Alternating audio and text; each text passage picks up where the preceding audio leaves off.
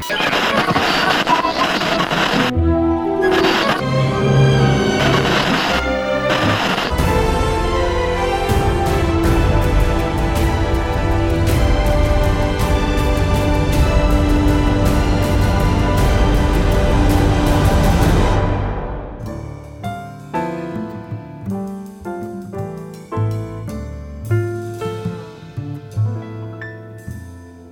Oi, gente, tudo bom?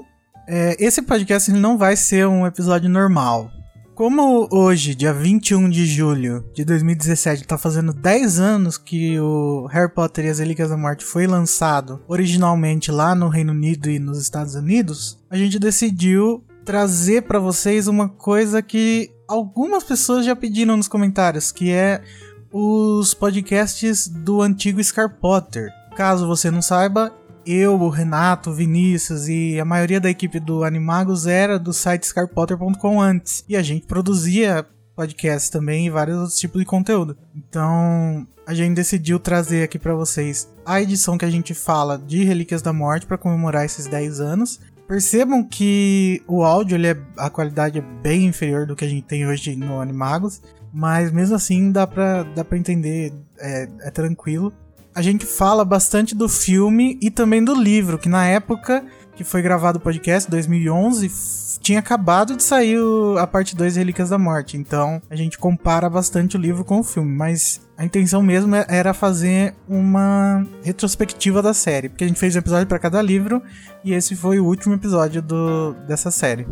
Acabou sendo o último episódio da história do Scarcast também.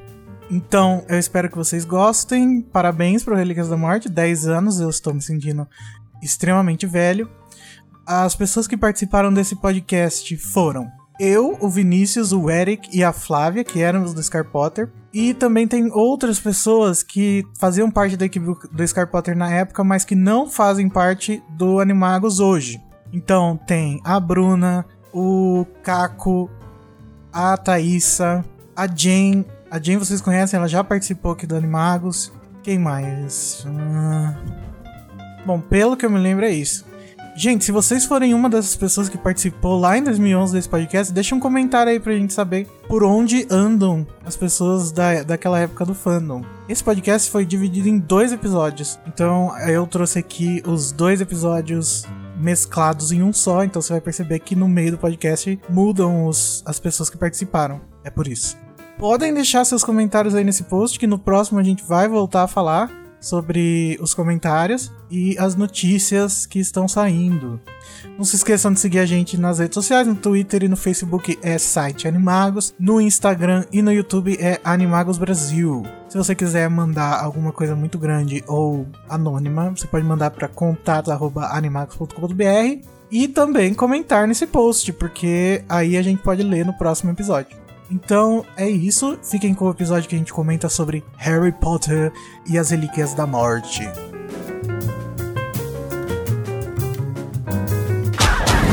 Você é um bruxo, Harry. Queridos fãs do Potter, sejam bem-vindos a Hogwarts.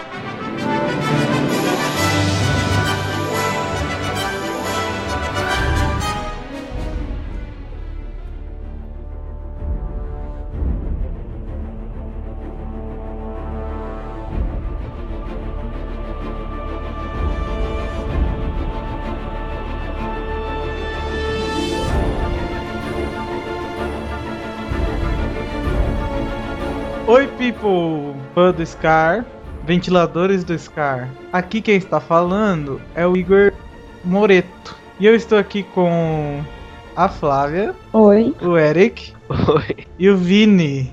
Olá. Hoje a gente vai falar de. Finalmente, do que, o Eric? Não sei. Relíquias. Como não sei? Relíquias, meu amor.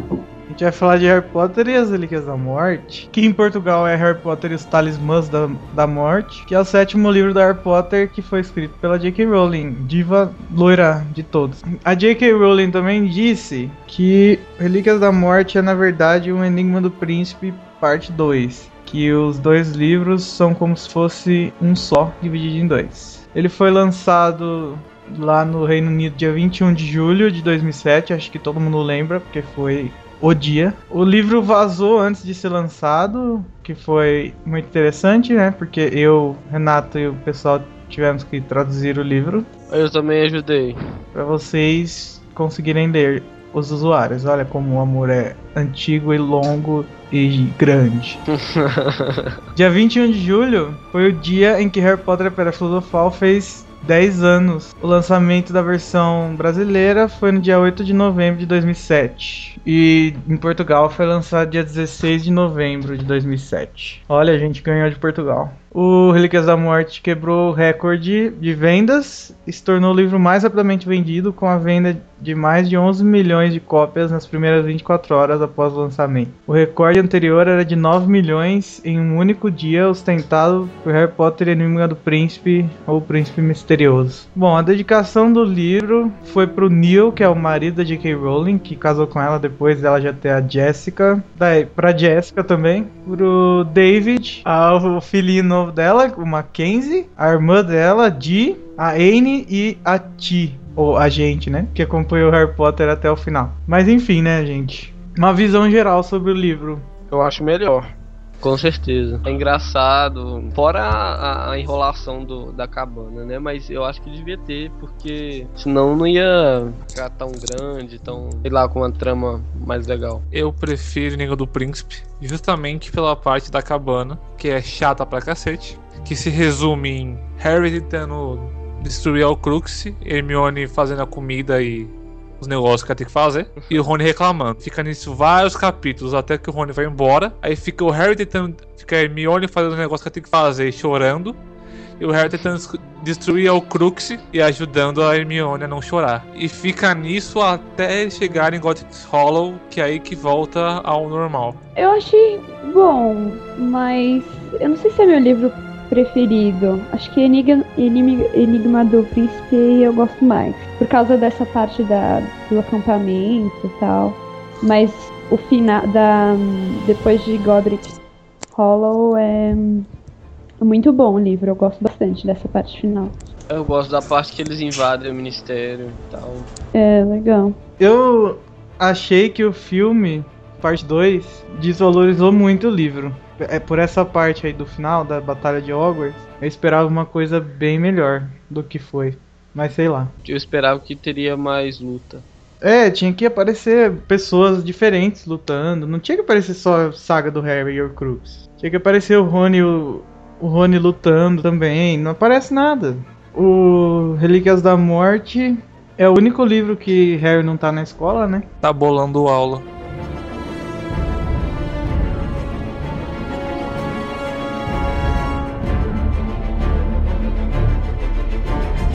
Mas começando a comentar o livro, capítulo 1. A Ascensão do Lord Voldemort. Lorde das Trevas. É. Eu lembro que quando a gente traduziu aquela, aquele livro que vazou, a gente foi assistir o, a leitura, a primeira leitura da J.K. Rowling lá. Na hora que ela falou The Dark Lord Ascending, todo mundo desanimou, porque o livro que vazou era mesmo o livro e tal. E ela tava falando que não era, não sei o que. Mas enfim, esse capítulo começa com o Snape encontrando com o Yaxley lá fora da casa dos Malfoy. Daí eles encontram um pavão branco. Alguém entendeu o significado disso? Jesus. Tava só de passagem. Eu não entendi muito bem, não, mas sei lá, né, deve ser só o charminho da casa. Deve ser alguma piadinha interna da JK. Daí eles fazem uma reunião com, com o Voldemort na mesa lá, com a Nagini no, em volta do pescoço dele. E eles comentam sobre como eles vão capturar o Harry, né? Que já tava na hora, ele já ia completar 17 anos, tananã. Daí o Voldemort mata a professora de ensino dos trouxas. E manda a Nagini comer. Mas é isso, né? O Voldemort usando a casa dos Malfoy como refúgio da, dos comensais dele, guardando as pessoas que ele sequestrava. Ele tava fazendo os Malfoy de elfo doméstico, né? Depois que o Lúcio fez também, foi preso, não sei o quê. Daí nessa, nessa cena também a gente conhece o Pio, que depois que o ministro novo morresse, ele ia tomar conta do ministério e transformar aquilo num, no ministério antitrouxa, na verdade, né? E é só, né? Esse capítulo é mais para mostrar que o Voldemort voltou mesmo, que tá, os aliados deles não estão todos com ele. Mas quando aparece o Phil, o ministro não morreu ainda. Não. Spoiler para os posers. É, tem a discussão do, do plano lá pra pegar o Harry e tal, com o Snape. A gente vê também que o Snape ainda tá no lado mal, né? A gente não sabendo ainda da história real dele, a gente acha que ele tá traindo a ordem. Depois a gente descobre que foi tudo parte do plano. Bom, daí a Nagini come a caridade Burbage, o jantar dela. A gente vai pro capítulo 2, que tem só leitura de jornal, né, praticamente. E aparece o espelho de dois sentidos, que no filme é uma cena totalmente tosca, pois nunca apareceu em nenhum filme anterior. A gente vê que o Harry tá olhando pro espelho e, vê- e achando que vê Dumbledore, né? Eu não entendi muito bem quando eu li isso daí. Mas o capítulo 2 é só isso mesmo. Ele lê nos artigos lá do Elfias, é, Elfias Dodge sobre o Dumbledore. E somente, né? Descobrindo que os trouxas estão morrendo no mundo e tal. Daí capítulo 3, a partida dos Dursley, que foi cortada completamente no filme. Que eu achei mancada total. Nesse capítulo a gente vê o, o Duda arrependido falando tchau pro Harry, né? Foi uma cena fofinha. Eu achei horrível. Você não gostou no livro? Não, nem no filme, nem no livro. Foi forçado demais. Só porque afinal eles têm que se dar bem. O Duda tá, tá redimido com o Harry desde o quinto livro, né? Que ele salvou ele dos Dementadores e tal. No filme parece que o Duda nem ligou pro Harry ter salvo ele dos Dementadores. Mas no livro ele ficou de bem com o Harry por causa disso, porque ele salvou a vida dele e tal. E por isso que ele se. É, foi a primeira oportunidade que ele teve de se redimir, né? Com as coisas que ele tinha feito. Ah, não acho. Mandava uma carta pra ele. E a Petúnia não fala nada, né? Eles, colo- eles colocaram no filme aquelas. eh, Não no filme, né? Eles colocaram como cena deletada aquela cena da Petúnia, falando que a Lily era irmã dela, que ela ficou chateada também. Eu achei muito boa aquela cena do filme. Eu achei que se tivesse no livro ia ser muito boa também. Não, que nos últimos filmes eles não focam nos personagens, eles só focam no Harry e só no Harry. Tipo, eles cortam a história do monstro, eles cortam a história do Dumbledore, eles só focam só no Harry, as Horcruxes e Voldemort e a parada toda da briga. Tá errado. Vai, gente, alguém fala do capítulo 4 aí que eu já falei muito. É os Sete Potters, onde são sete pessoas que tomam a Fex não, a poção polissuco. É, são seis. Que no filme a Hermione é a última bebê e se transforma mais rápido.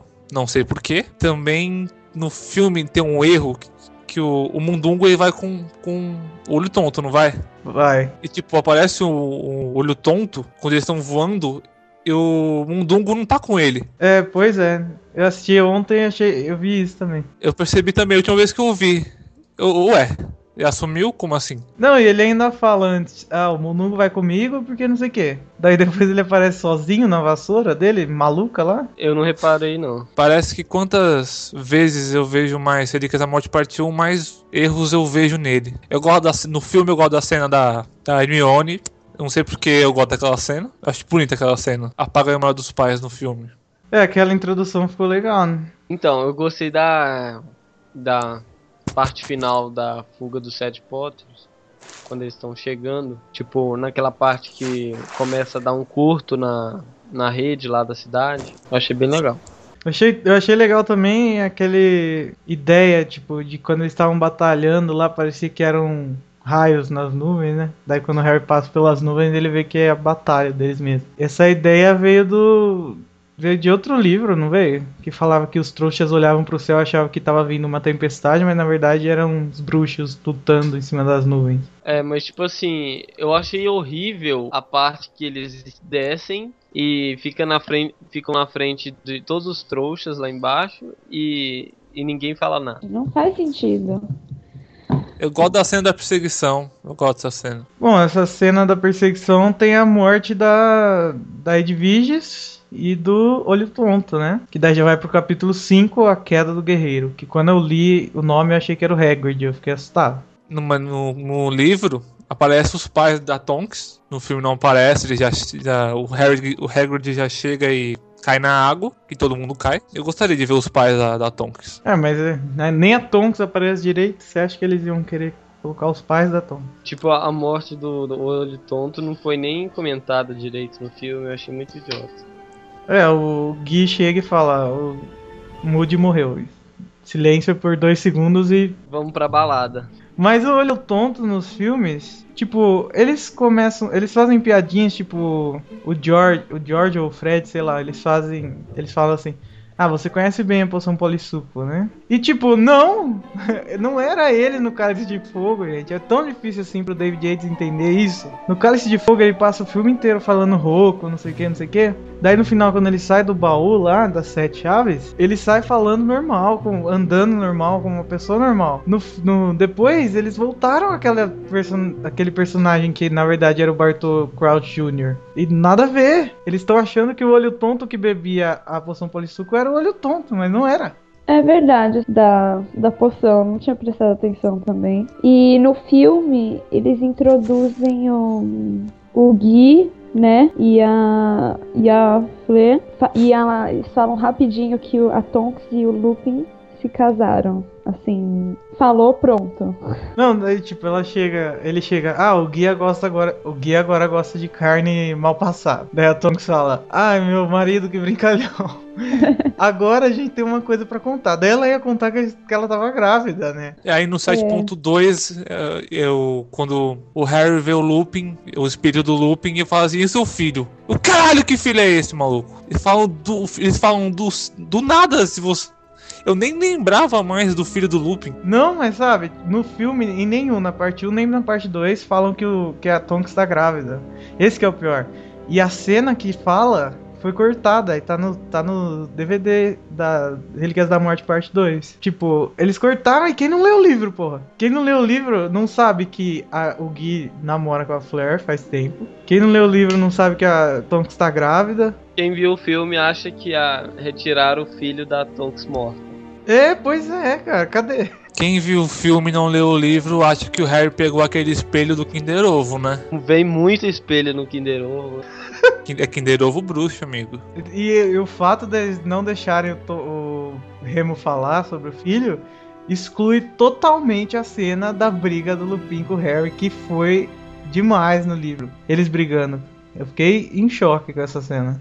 É verdade. Pra vocês que não leram o livro aí, na- quando o Harry, a Hermione e o Rony vão pro Largo Grimmauld, o Lupin aparece lá pra contar que ele vai ser pai, né? O Harry e ele brigam forte. Muito forte. De porrada. É uma coisa que, que o Harry do filme não ia fazer mesmo, mas. Tipo no ratinho, aquelas mulheres do DNA. Bom, o filme, na verdade, tudo que tem é bom. É bom que tenha. O que falta que é ruim, que deixa a gente em choque. Não, tipo, eles tiram coisas boas assim, tipo a briga do Lupin, pra colocar o Harry fugindo naquela cena escrota com aquele chroma key tosco. Como se o Harry saísse, ele ia ser o fodão, o pica das galáxias, e ia matar o Voldemort sozinho, né?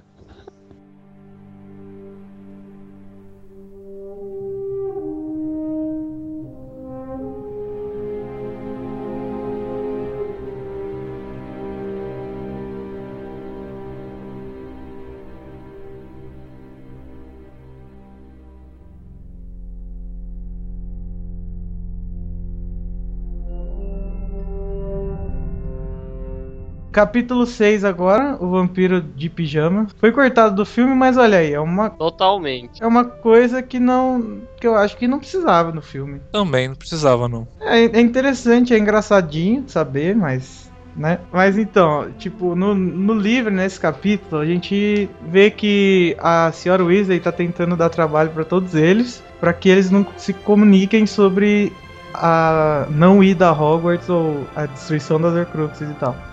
Isso não é necessário no filme porque o filme tem que ser um pouco rápido, sendo que o livro é muito grande e tal. Pra caber as coisas muito importantes, eles, eu aceito que eles tirem essas coisinhas. Mas tem hora que eles tiram coisa muito importante pra colocar essas coisinhas. Aí que fode. Pra quem não leu o livro, o Vampiro de Pijamas é o vampiro do Rony. Que pra quem não leu a Câmara Secreta, o Rony tem um vampiro no O sótão. ele tem um vampiro no sótão. Daí quando eles pintaram o cabelo do vampiro de ruivo e colocaram ele de pijama pra quando os comensais fossem na, na toca, eles pensassem que era o Rony doente. Por isso que ele não tava em Hogwarts. Isso foi cortado e eu acho que não tem tanta importância pra, ir no filme, não. Depois, capítulo 7, Testamento de Alvo Dumbledore, que é muito importante esse capítulo pra, pra história do livro. No filme é quando. É, é já na preparação do casamento. que é quando o ministro chega para dar os bens ao, ao Harry, ao Rony e Hermione. Ele dá os contos de Beedle pra Hermione, o des...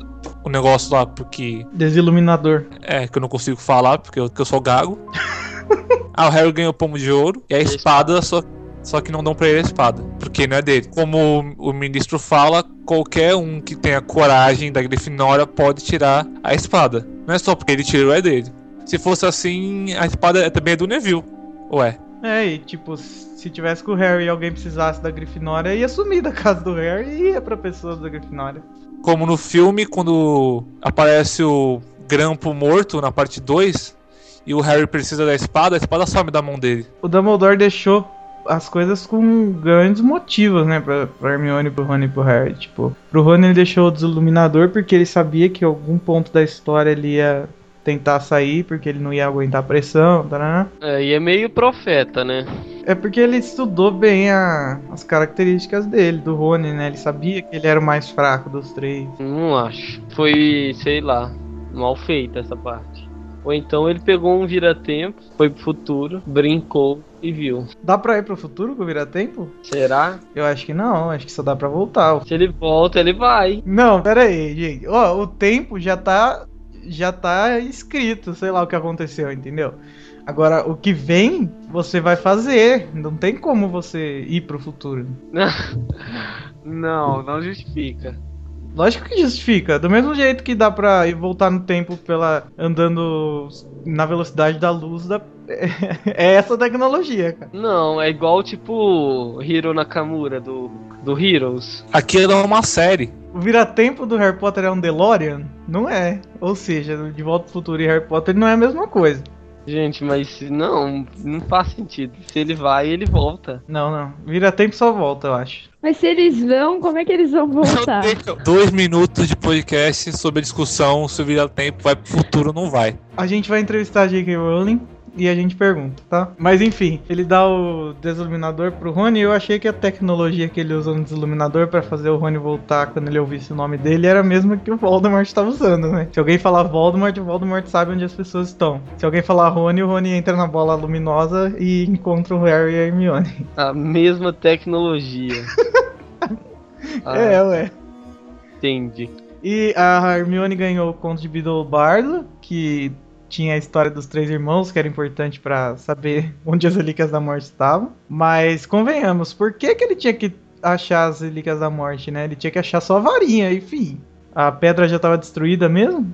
E pro Harry ele deu o povo de ouro que tinha a pedra da ressurreição dentro, que era uma das relíquias. Então, é isso, né? Voldemort deixou a espada porque a espada tinha a essência lá do basilisco que poderia matar as Horcruxes. Voldemort deixou a espada? É, O Dumbledore, confundo. Todo mundo confunde os dois, nem vem.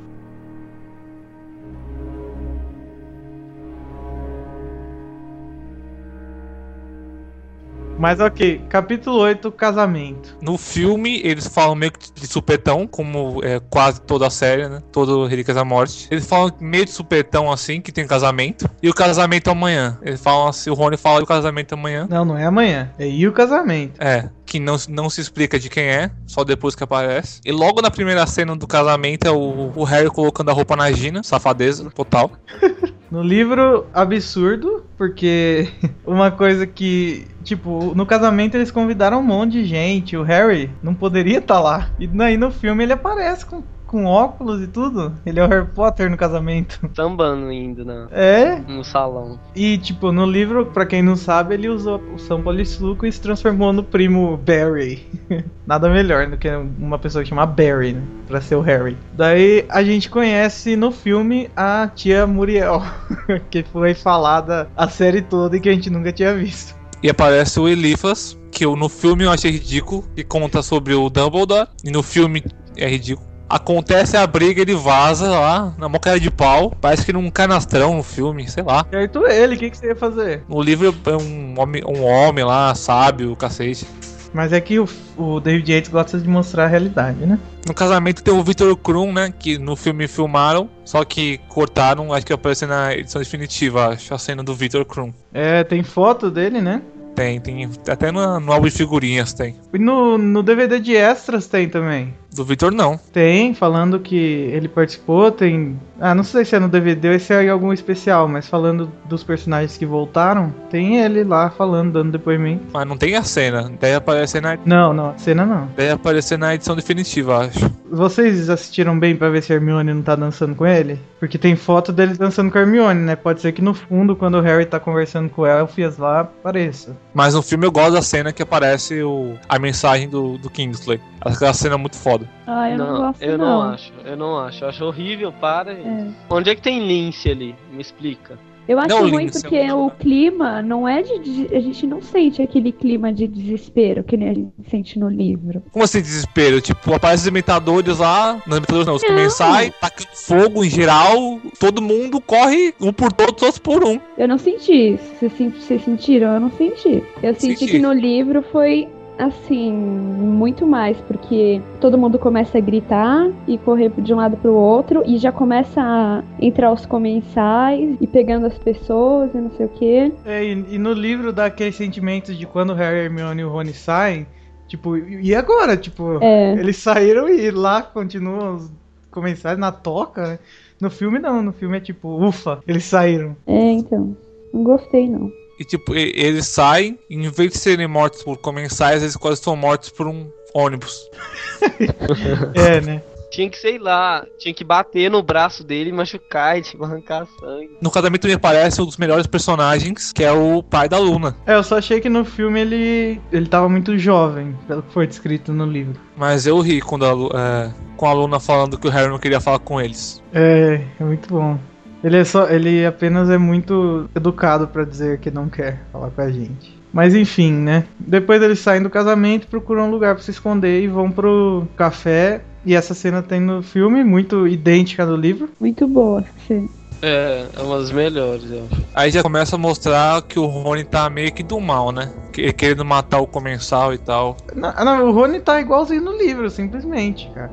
Ele. Todo mundo é assim. Vai dizer que, sinceramente, o Harry é um tosco no filme, porque é lógico que você ia querer matar. Os caras estão tentando te matar ali. E se isso não fosse pior, depois ele dá um carinho na Hermione. Como assim?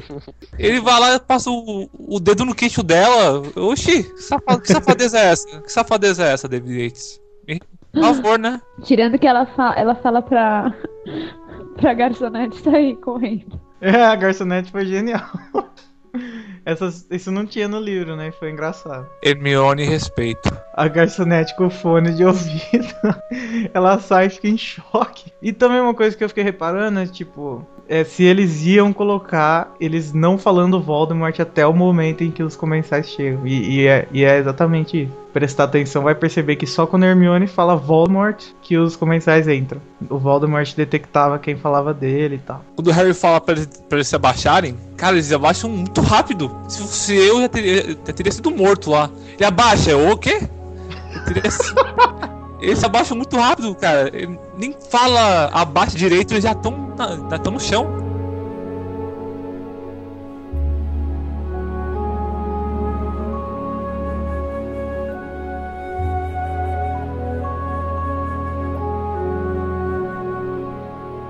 Capítulo 10 A História do Monstro. Hum, Eu acho um pecado tirarem. É, é é como eu disse, né? Eles estavam se focando mais no Harry, mas é um pecado tirar essa cena. Eles conta o Rego sobre o Rego, contam que é, mostra que o monstro tem um lado mais sentimental, né? Ah, é bonitinho. Eles con- conseguem transformar o monstro numa coisa boa, né? Ao menos no livro. eu fiquei muito chateado na hora que eu assisti o filme ver É, essa cena, tipo, com o Harry sendo chato com o, é, com o monstro e tal. Livro, ele respeita o monstro. Muito. Tanto que o monstro, depois de todo esse respeito, começa a servir ele, porque ele respeita.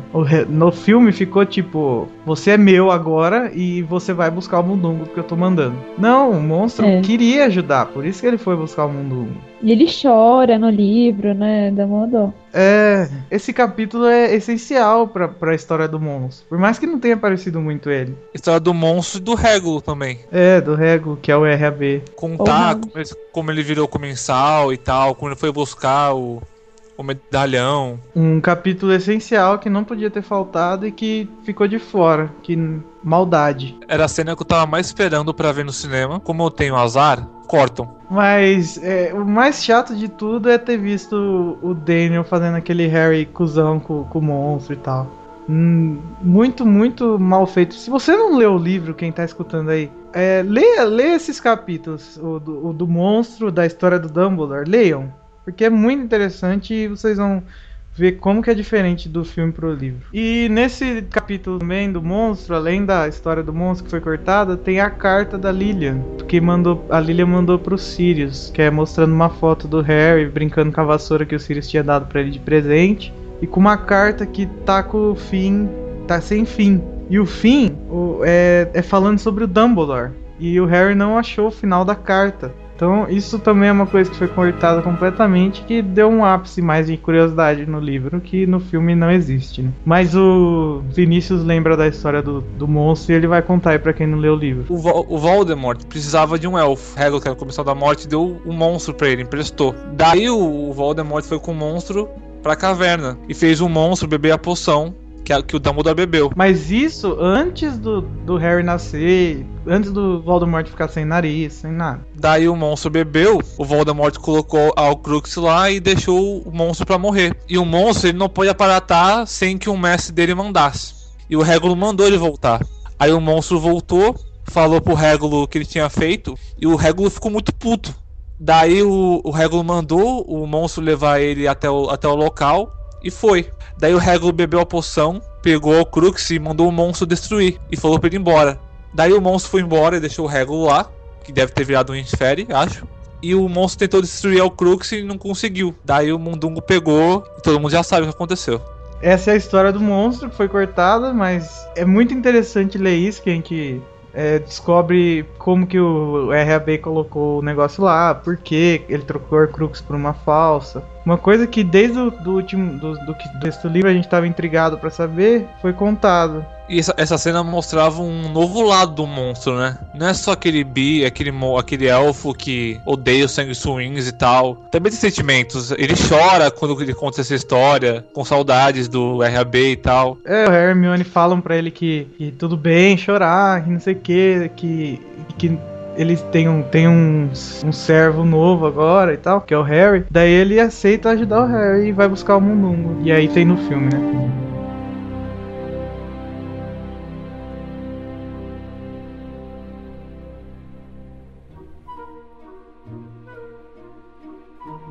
Próximo capítulo, que é o capítulo 11, O Suborno, que é quando a gente descobre da história do Mundungo ter vendido o Horcrux verdadeira para Umbridge. No quinto livro tem o fato de que o Mundungo entrou na Grimmauld Place, na Largo Grimmauld, e roubou tudo que as pessoas não queriam mais. E o Harry ficou puto. Todo mundo ficou puto por causa disso. E daí nesse livro a gente descobre que ele saiu vendendo as coisas e ele vendeu o medalhão verdadeiro que tava lá na casa pra Umbridge. Tem um negócio no filme que é horrível. A parte que o Mundungo está sendo prensado na parede.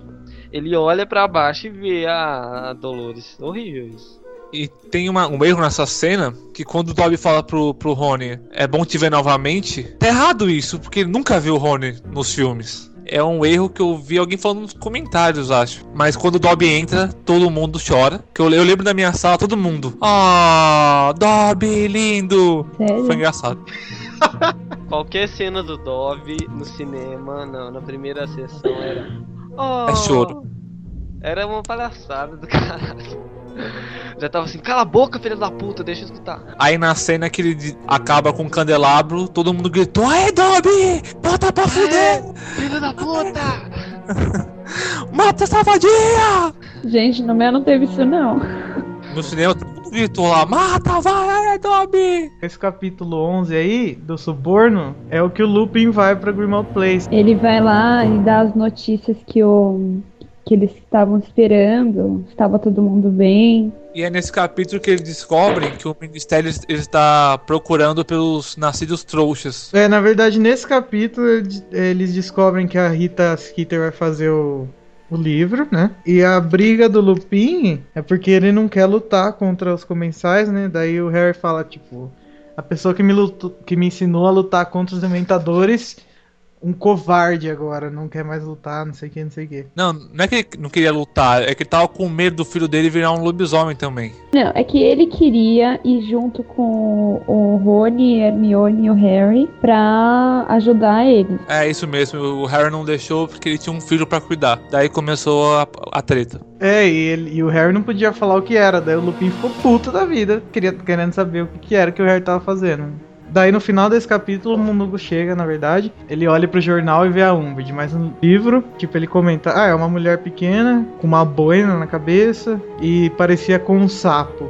O Mundugo fala que alguém pegou. Quem era a mulher? Pergunta Harry. Não sei, uma megera do ministério. Muito pequena, laço de fita na cabeça.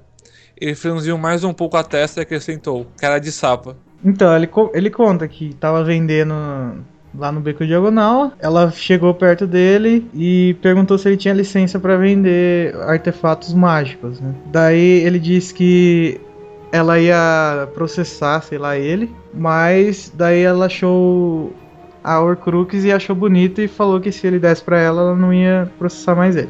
Não ia processar, ia multar. Mas enfim, daí depois disso eles descobrem que a Umbridge quer tá com o medalhão, daí eles têm que ir pro ministério, porque ela trabalha lá, então eles têm que ir lá pegar o medalhão dela. Que eles vão pro ministério. É nesse capítulo que eles descobrem que o Snape é o diretor. Ah, é no capítulo é. Que ele 12. pega o jornal, né? É, um, um, ah, uma tá. grande foto de um homem de cabelos negros, nariz curvo, muito conhecido dos três, encarou sob a manchete: Severo Snape confirmado diretor de Hogwarts. E no filme apareceu só uma notícia no rádio, né? É um rádio que nem dá, que nem dá para se entender direito. Só explicado que é aquele rádio numa cena deletada. Tipo, tem outra cena deletada também é a cena que eles encontram o Arthur no, no ministério.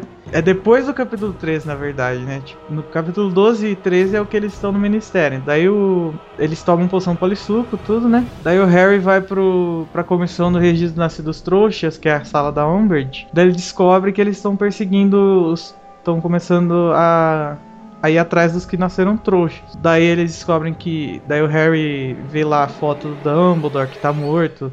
E ele descobre que o ministério tá atrás da família do Rony. Daí tem uma lista lá escrito Arthur Weasley, não sei o que. Aí depois, quando eles encontram o Arthur, o Harry fala para ele tomar cuidado. Porque eles estão vigiando ele. Daí o Arthur acha que é uma ameaça, não sei o que, mas na verdade era o Harry tentando é, avisar ele. E o pessoa que o Harry tinha tomado poção polissuco para aparecer era uma pessoa ruim, né? Por isso que o Arthur não confiou muito. E não tem nada melhor do que você entrar no ministério pela privada. Uma coisa que eu gostei em todos os livros foi nessa, nessas coisas mágicas, assim, que tem a ver com o mundo trouxa. Você entra no banheiro, dá descarga e vai pro ministério. Você vai numa cabine interfônica, você entra no, no ministério também, pela outra entrada de visitantes. Daí você vai pela loja. Como que é? Aquela loja que não, ninguém trabalha mais e você entra no Santo Mundos. É muito legal isso aí. E é engraçado que o Harry não sabe entrar, aí aparece o Rony. Eu acho que a gente tem que, eu acho que a gente tem que colocar as pernas na privada e dar descarga. Aí o, o, Harry falou, o quê? Aí vai lá e coloca os pés na privada e dá descarga, assim eles entram no ministério.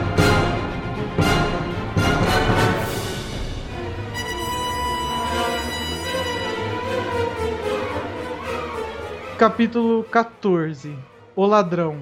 Esse capítulo é, é aquele capítulo que o Yaxley vai atrás deles e, e daí eles aparatam no Largo Grimald. Daí a Hermione entra em choque e sai do Largo Grimald e eles vão pra floresta. E daí começa o que, Vinícius? A saga da cabana. que é a, a coisa mais legal do livro todo.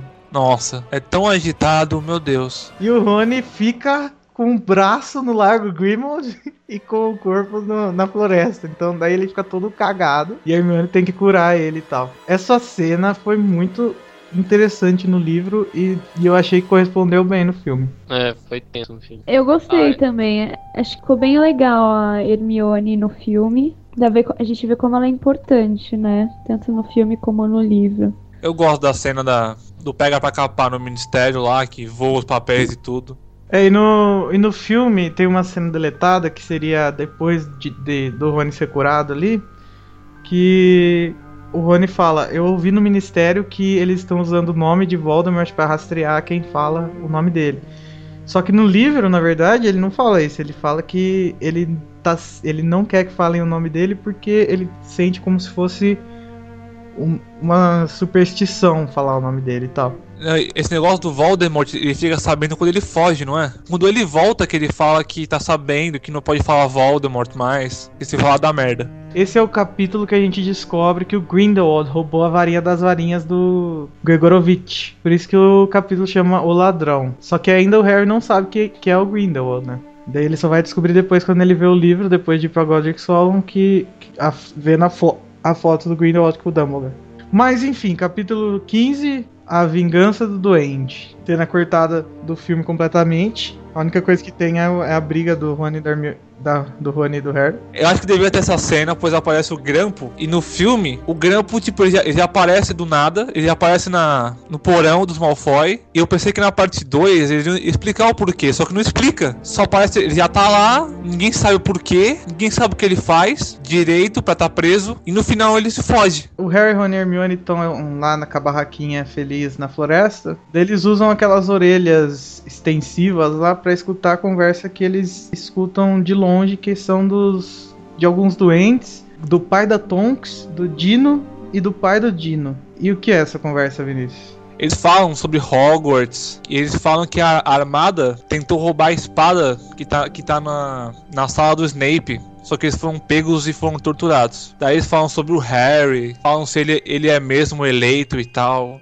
Falam que o profeta tá difamando o Harry enquanto o Pasquim tá ajudando, etc, etc. Até que eles vão embora. Então, depois que eles escutam a conversa dos doentes, do pai do Dino, do Dino, do Ted, eles vão e pegam o quadro que Hermione guardou lá do Largo Grimald, na bolsa dela, que é do Phineas Nigellus. Nigellus. Ele é um ex-diretor de Hogwarts e ele tem uma passagem do quadro de, da- do Largo Grimald para a sala do diretor de Hogwarts, que é a sala do Snape, no caso. Eles chamam ele e conversam com ele sobre o que aconteceu lá. E é, é assim que o Snape fica sabendo onde eles estão. Que aí ele coloca a espada lá na. Ele coloca a espada na floresta. Que no filme não é explicado como o Snape descobriu. E nem explicado aquela costa prateada de quem é, né? Não é explicado direito assim. Depois, daí depois do capítulo 15, a gente tá capítulo 16, que é o capítulo em que o Rony briga com. Na verdade, o Rony briga com o Harry no final do capítulo 15, daí no capítulo 16 vai o Harry e a Hermione sozinhos pra Godric Hollow, que é onde nasceu o Dumbledore, onde nasceu o Harry, onde nasceu a Batilda Backshot, onde nasceu o Godrico Grifinória e tudo mais. E lá eles descobrem uma coisa que foi cortada do filme, que é aquela estátua que tem o James, a Lillian e o Harry. O Tiago, quer dizer. Eles vão pro cemitério e vão pra casa da Batilda e tudo tem no, tem no filme. E vê a, a mensagem do túmulo, que é. Tiago Potter, nascido 27 de março, tarará, Lilian Potter, nascido de janeiro. Ora, o último inimigo que há, há de ser aniquilado é a morte. Que tá no túmulo do- dos pais do Harry. No filme tem, só que não fala. É, mas não é tão importante também, né? Daí depois eles vão pra casa da Batilda, que na verdade é a Nagini vestida de velha. O Harry tem que subir lá porque ela pede que só ele suba. E ela no livro conversa com ele por língua de cobra, por isso que é só o Harry que entende ela. Essa cena é muito foda, essa cena. Tanto no livro quanto no filme. É, só que no filme faltou uma coisa, né? Que quando ele.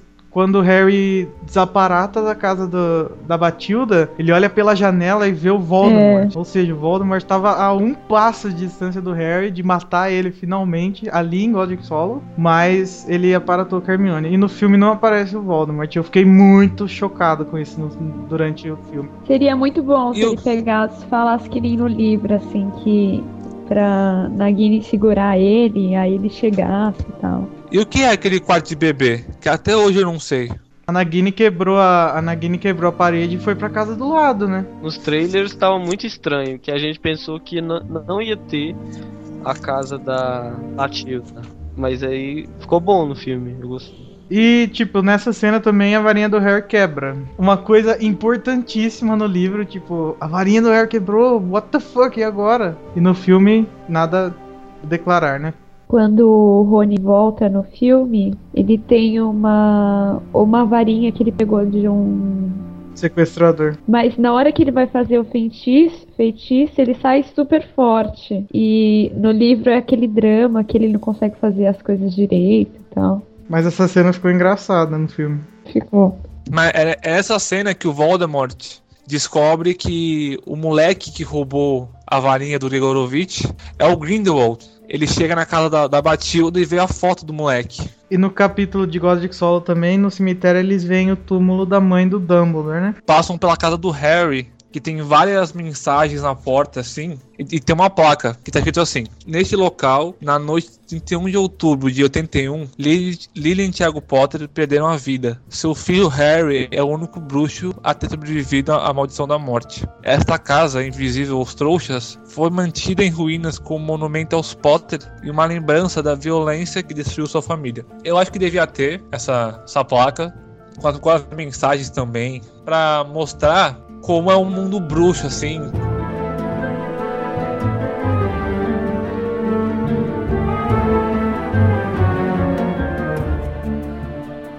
Então vamos agora pro capítulo 18, que é um dos mais interessantes, que foi cortado do filme completamente. A vida e as mentiras de Alvo Dumbledore.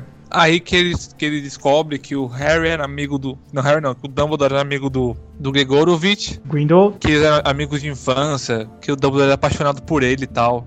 É, e a história do Dumbledore é a seguinte, né? O pai do Dumbledore matou três trouxas porque eles estavam caçoando da Ariana, que era filha deles. Filha da Kendra e do pai do Dumbledore, que eu não lembro o nome agora. Aí, ele foi mandado pra Azkaban. Daí ficou vivendo só a Ariana, o, Albert, o Aberfort e o, Dumbledore e a mãe. Daí a mãe morreu. O Dumbledore teve que ficar cuidando da Ariana. Da Ariana e do irmão. E ele tinha que esconder a Ariana, porque a Ariana era, era um aborto. Ela não conseguia fazer feitiço, mesmo sendo bruxa. O Dumbledore e o Albert... O, o Alvo Dumbledore e o Aberfort Dumbledore brigaram.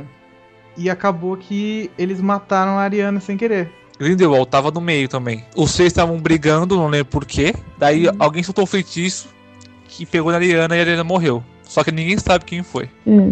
E aí o Dumbledore ficou cheio de culpa, o Aberfort ficou botando culpa nele, daí eles se distanciaram muito. Outra coisa que não podia ter sido cortada, que poderia estar mesmo no segundo filme, sabe? Só pra. E tem uma carta que o Dumbledore serve pro, pro Gerardo, que tem no filme, mas tipo, só tem a- os símbolos das Relíquias da Morte. Não tem o conteúdo.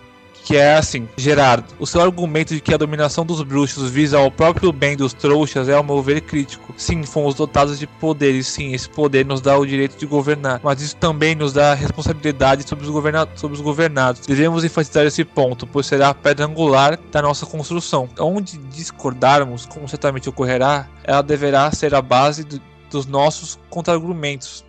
Assumimos o poder pelo bem maior. E segue-se daí que, onde, onde encontrarmos resistência, devemos usar a- onde encontrarmos resistência, devemos usar apenas a força necessária. Este foi o seu erro em Durmstrang. Não me queixo, porém, porque sem vo se você não fosse expulso, jamais, jamais teríamos nos conhecido. Ah, que lindo. Alvo, pelo bem maior, era tipo um lema que eles tinham, que tudo que eles faziam era pelo bem maior. Mas o, o Grindelwald, pra quem não leu o livro, ele estudava na Durmstrang, tanto que em Durmstrang tem aquele o símbolo das relíquias da morte, que no casamento o, o Ittercun fala que aquilo era um, um símbolo do mal, porque ele não tem noção do que é aquilo e tal. E o Grindelwald era viciado na história das, das relíquias da morte, e ele queria ter as relíquias da morte, e não teve. Daí o Grindelwald vai pro caminho do mal e, e consegue prender o Grindelwald em Azkaban finalmente. Depois que ele depois deles já estarem velhos, mais velhos assim, tipo adultos. E por mais que o Dumbledore era apaixonado por ele, eu vi gente comentando aí, tipo, se ele fosse apaixonado mesmo, ele não ia ter lutado contra ele. Não, gente, uma pessoa má, tá fazendo mal pra, pra, pra uma gr- grande quantidade de pessoas, não importa que você ame ela, você tem que ir pela sua moral e ética, não pe- pelo seu coração. Pelo menos deveria ser assim, né? Verdade. Mas é isso, o Dumbledore gostava mesmo do Grindelwald, mas depois que ele percebeu que o Grindelwald tava indo pro lado das trevas, ele foi contra ele totalmente. Tudo que tá escrito nessa carta aí revela isso aí. E onde é- ele é preso, eu não sei se é Azkaban que ele é preso. Ele é, ele é preso em algum lugar muito específico, eu acho. Que agora eu não lembro, mas. Ele é preso em Numengar. Podia ter colocado no segundo filme, mesmo como lembrança do Dumbledore, depois que o Harry morre lá e vai pro limbo. O Dumbledore podia contar alguma coisa, devia ter um. Quando o Aberforth encontra ele, ele devia contar alguma coisa. Deviam contar. Eu, ta- eu tava esperando que contassem, mas não contaram. Aparece, a- aparece a Ariana na- no retrato e tudo. Só que não falaram nem o que era a Ariana. Nem falaram da Ariana, né? É, a Hermione no filme é tipo nós fãs. Ah, ele, ela olha pro quadro e fala: Ah, essa é a Ariana? É tipo a gente no cinema. Ah, essa é a Ariana. Mas foda-se quem não leu. Todo mundo olha. Gente, essa é a Ariana, a Hermione. Essa é a Ariana, gente. Nem fala o que é a Ariana, que era, era a irmã do Dumbledore. Só pergunta assim: ah, essa é a Ariana, né? Que legal, bonita, né? Muito sem sentido aquilo ali. A gente tem que amar a Hermione porque ela nos representa ali, sabe? Ela leu todos os livros, sabe de tudo. O Harry Rony não sabe de nada. E ela fala ali, tipo, é, ah, essa é a Ariana. O Harry e o Rony ficam com cara de what the fuck, porque eles não leram o livro. E eles, eles são a representação. O Rony e o Harry são a representação do pessoal que não leu o livro e tá assistindo o filme. A Hermione é a representação- representação da gente que leu e entendeu tudo que tá acontecendo porque leu. E Relíquias da Morte é o Harry questionando todo o tempo quem era o Dumbledore, né? Ele não sabia se aquele Dumbledore que ele conhecia era o verdadeiro Dumbledore. O livro, mostra a, a Vida das Mentiras do Dumbledore, mostrava um lado sombrio que o, que o Harry não conhecia. Ele, ele não sabia que ele- nem que ele tinha um irmão. E é o livro todo, o Harry tentando, tentando ele lendo o livro, ele ficando obcecado, obcecado e tal. Até que o Dumbledore aparece no limbo lá e o Harry fica de boa pagando pra ele.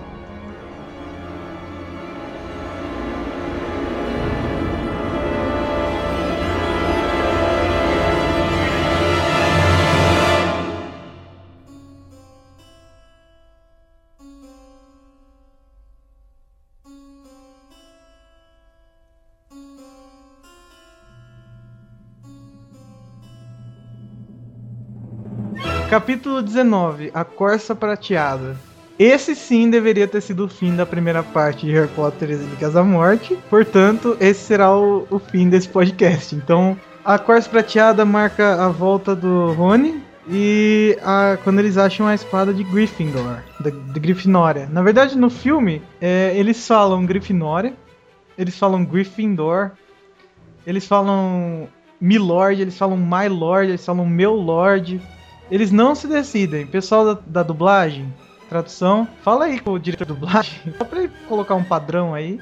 Mas é isso aí, a volta do Rony. Eu achei no filme a, a cena da Horcrux tão foda quanto eu achei no livro. Naquela cena que o, o Harry beija a Hermione, nossa, a Emma Watson, ela ataca o Daniel, cara. O Daniel, ele, ele vai pra trás assim. Eu falei, eita porra.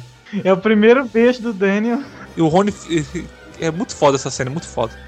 É, e também a gente viu a, a ação da, da Horcrux, né? Meio assustadora, dela ter vida, ficar puxando o Harry pra se afogar e tal. Não, ela queria se distanciar. Afogar o Harry foi um- uma consequência. Ela queria matar o Harry, devia ter matado o Daniel, não o Harry. O filme ia ficar sem final. Mas então, daí depois o Harry volta pra cabana com o Rony, chama a Hermione. daí tem a cena magnífica no filme da Hermione. Harry Potter, devolve minha varinha agora. É muito boa. A dublagem ficou perfeita, cara. Parabéns pra menina que, que dublou Hermione. Eu vou colocar um pedaço aí no podcast pra vocês ouvirem. Não fala isso, Igor. Não, ficou muito boa, eu tô falando sério, sem sarcasmo, gente. Eu É. considero esse momento como o momento em que a bola de luz entrou em meu coração. É, muito engraçada essa cena no filme. Acho que eles fizeram um bom trabalho aí no filme, nessa cena. Tipo, fizeram uma ceninha de humor ali, né, depois. Como eu disse, não, não explica como o, o Snape descobriu que eles estavam lá, nem mesmo que aquela Corsa é- era um patrão do Snape. Mas tirando isso, aquela cena é sensacional. Desde a, desde a Horcrux até a bola, no- a bola de luz no coração.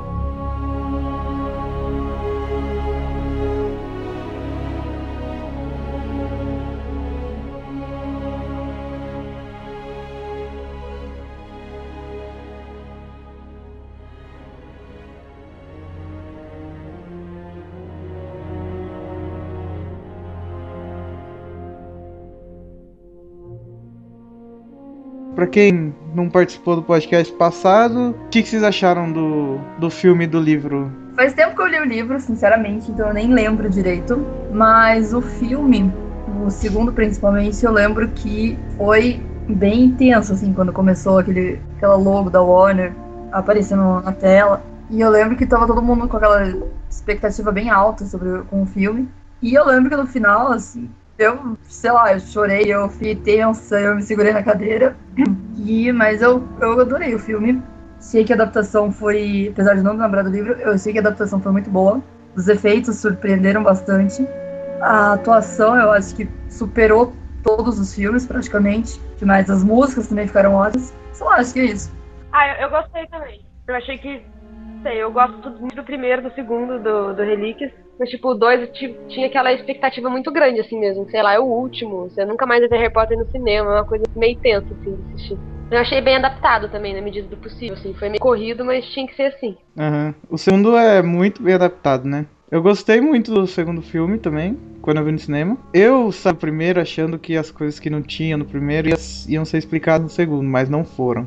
Eu também. Mas isso não desqualificou o segundo né? Até porque a adaptação é muito boa. Cara, eu gostei bastante, eu gostei mais do segundo do que do primeiro. O primeiro eu achei bem legal, eu fui com medo danado pro cinema pensando que ia ser um festival de acampamento, mas ele foi bem legal. O segundo também foi foi ótimo. Foi melhor do que o Enigma do Príncipe, porque era um livro que eu esperava, era um filme que eu esperava muito e foi não foi tão legal. Acho que de todos é o mais fraco o Enigma. O, o Enigma Cara, ficou parecendo meio rebelde, tá ligado? Queria mostrar mais quem tava pegando quem do que história. Amigo, Enigma do Príncipe é sexo, poções e rock and roll. Tinha um livro pra, sei lá, contar a história do Voldemort. Eles tinham aqui é, um monte de flashback legal pra eles contarem. Tipo, ficou muito focado no Rony, na, na Lilá, sei lá. Eu achei que podia ser muito melhor também o filme. Confesso, eu não curto o sexto livro, nem o filme.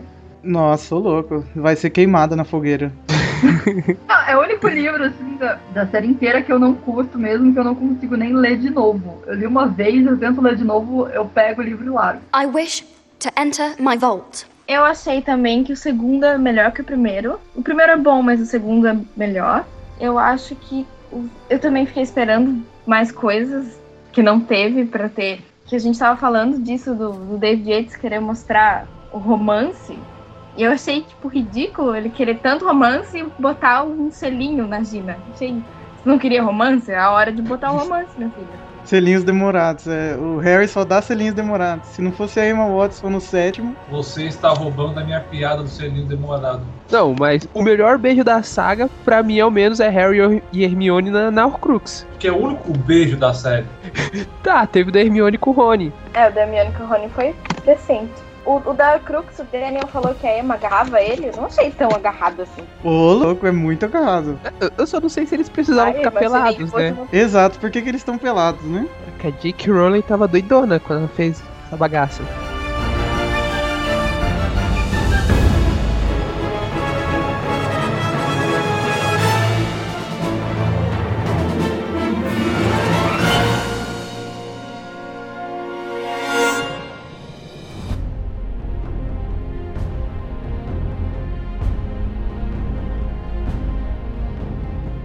Mas então, começando a falar do, do livro da parte 2, finalzinho da parte 1 um, no cinema. Capítulo 20, Xenofilho e Lovegood é o que eles vão para casa do Xenofilho para tentar descobrir o que é o símbolo que o Harry viu no pescoço dele durante o casamento e que tá no livro da Rita Skeeter, na carta do Dumbledore pro Grindelwald e etc.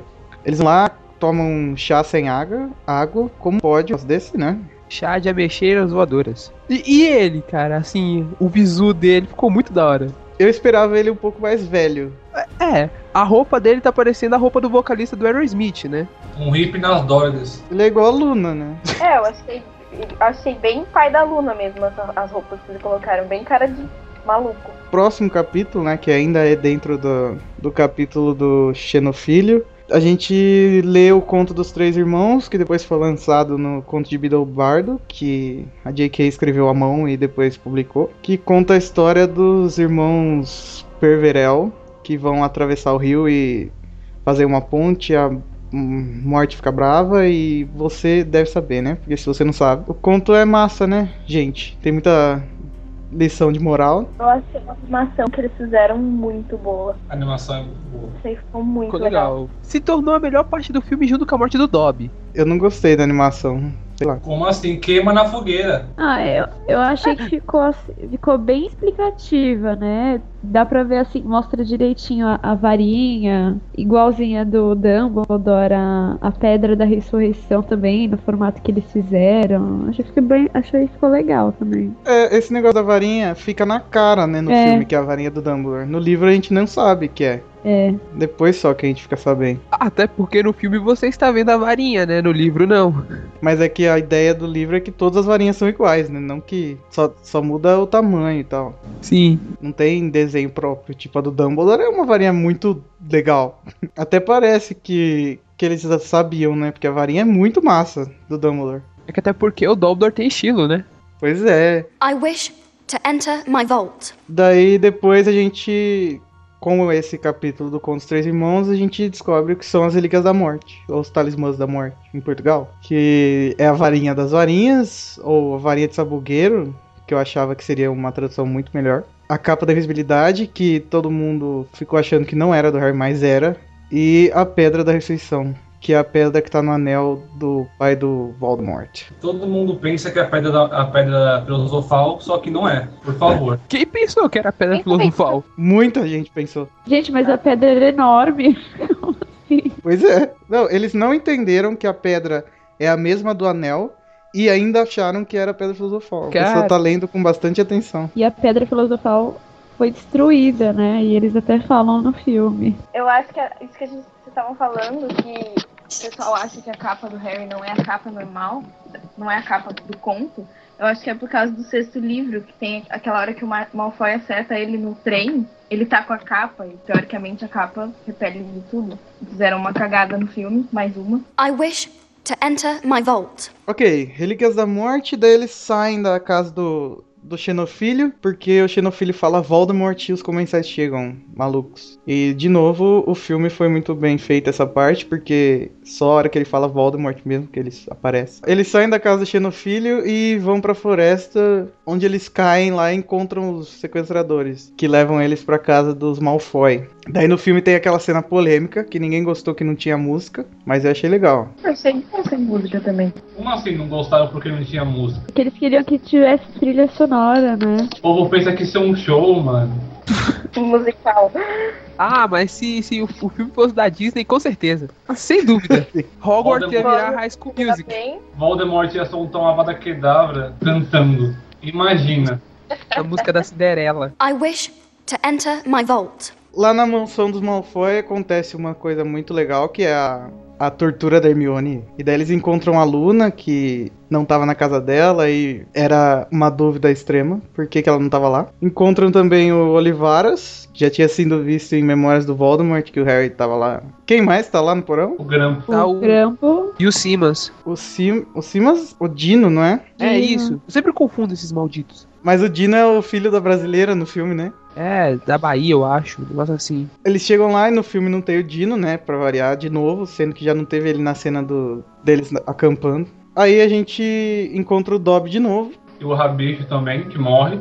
É, o Rabicho morre, mas no filme nem fala que ele morreu, né? Não, o, o- eu acho que o Rabicho não morreu ali, porque o Dobby mesmo fala lá em cima que o Rabicho nunca pensou em matar. Que o Dobby nunca pensou em matar ninguém. No, no livro, a, a mão que o Voldemort faz pra ele enforca ele. Sim, mas eu tô falando do filme. A morte é diferente porque acho que nos filmes eles nunca falaram que se você salva alguém, essa pessoa te deve a vida, né? Eu acho que como eles não falaram isso, ficaria sem lógica a mão do Voldemort matar o, o Rabicho. Daí, daí colocar aquela solução meio bobinha.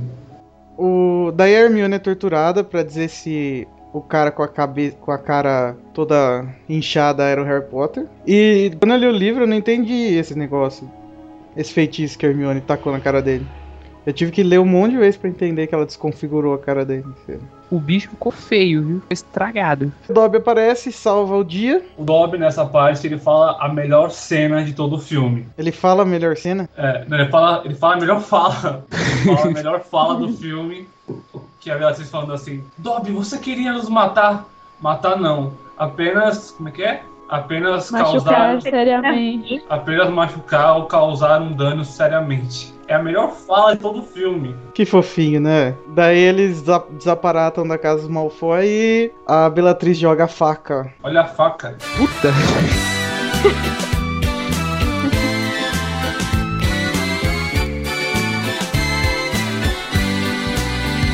Daí, daí o Dobby morre. Aí, segunda morte, terceira morte do, do livro, né? Não foi mais, não? Edvige, a professora, o Rabicho, um mundo de quatro. Tem o Rufus também que morreu. Então Dobby é o sexto. A J.K. Rowling no livro é uma serial killer, né? Eu achei que, tipo, no livro é muito blé a morte dele. Eu nem fiquei triste nem nada. No filme, pô, eles. Sacanagem. No filme foi muito mais triste que no livro. Quem chorou aqui? Confesso. Eu não chorei porque eu não sou desse, mas. Eu chorei. Quem Eu não chorou chorei aqui? do Dobby. Só eu chorei um pouco. Gente, que vergonha, só eu chorei. Cambada de. Sem coração vocês, viu? Pelo amor de Deus. Ah, é muito triste. Toda vez que eu assisto eu fico emocionado, mas não chego a chorar, não. Eu não me debulho, mas eu, me- eu choro, não cai uma lágrima. O melhor de tudo é o Dobby. O, o que fizeram com o Dobby. Ele ficou muito bem feito. Eu achei que ele ficou muito artificial ali. Tanto ele como o monstro. Acho que no segundo também é melhor. Na cena do Largo Grimald ele tá bem mais artificial do que na morte. Na morte ele tá até um pouquinho mais real. Acho que é por causa da, da fotografia, que era mais claro, lá era dentro da casa, sei lá. Mas com certeza no segundo filme o Dobby tá bem melhor. Mas, mesmo, mas isso não foi o que tirou o feeling da cena da morte também, né? O que tirou o feeling foi uma menina que berrou no meu lado do cinema. Todo mundo começou a rir incontrolavelmente e ninguém mais conseguiu chorar. Gente, a menina deu um grito no cinema. O que que ela falou? Ela fez assim, ah! Tipo, todo mundo começou a rir muito. Que medo. Ah, a gente ia assistir na, na pré-estreia, você tem que esperar gritos, não é? Não, não dá.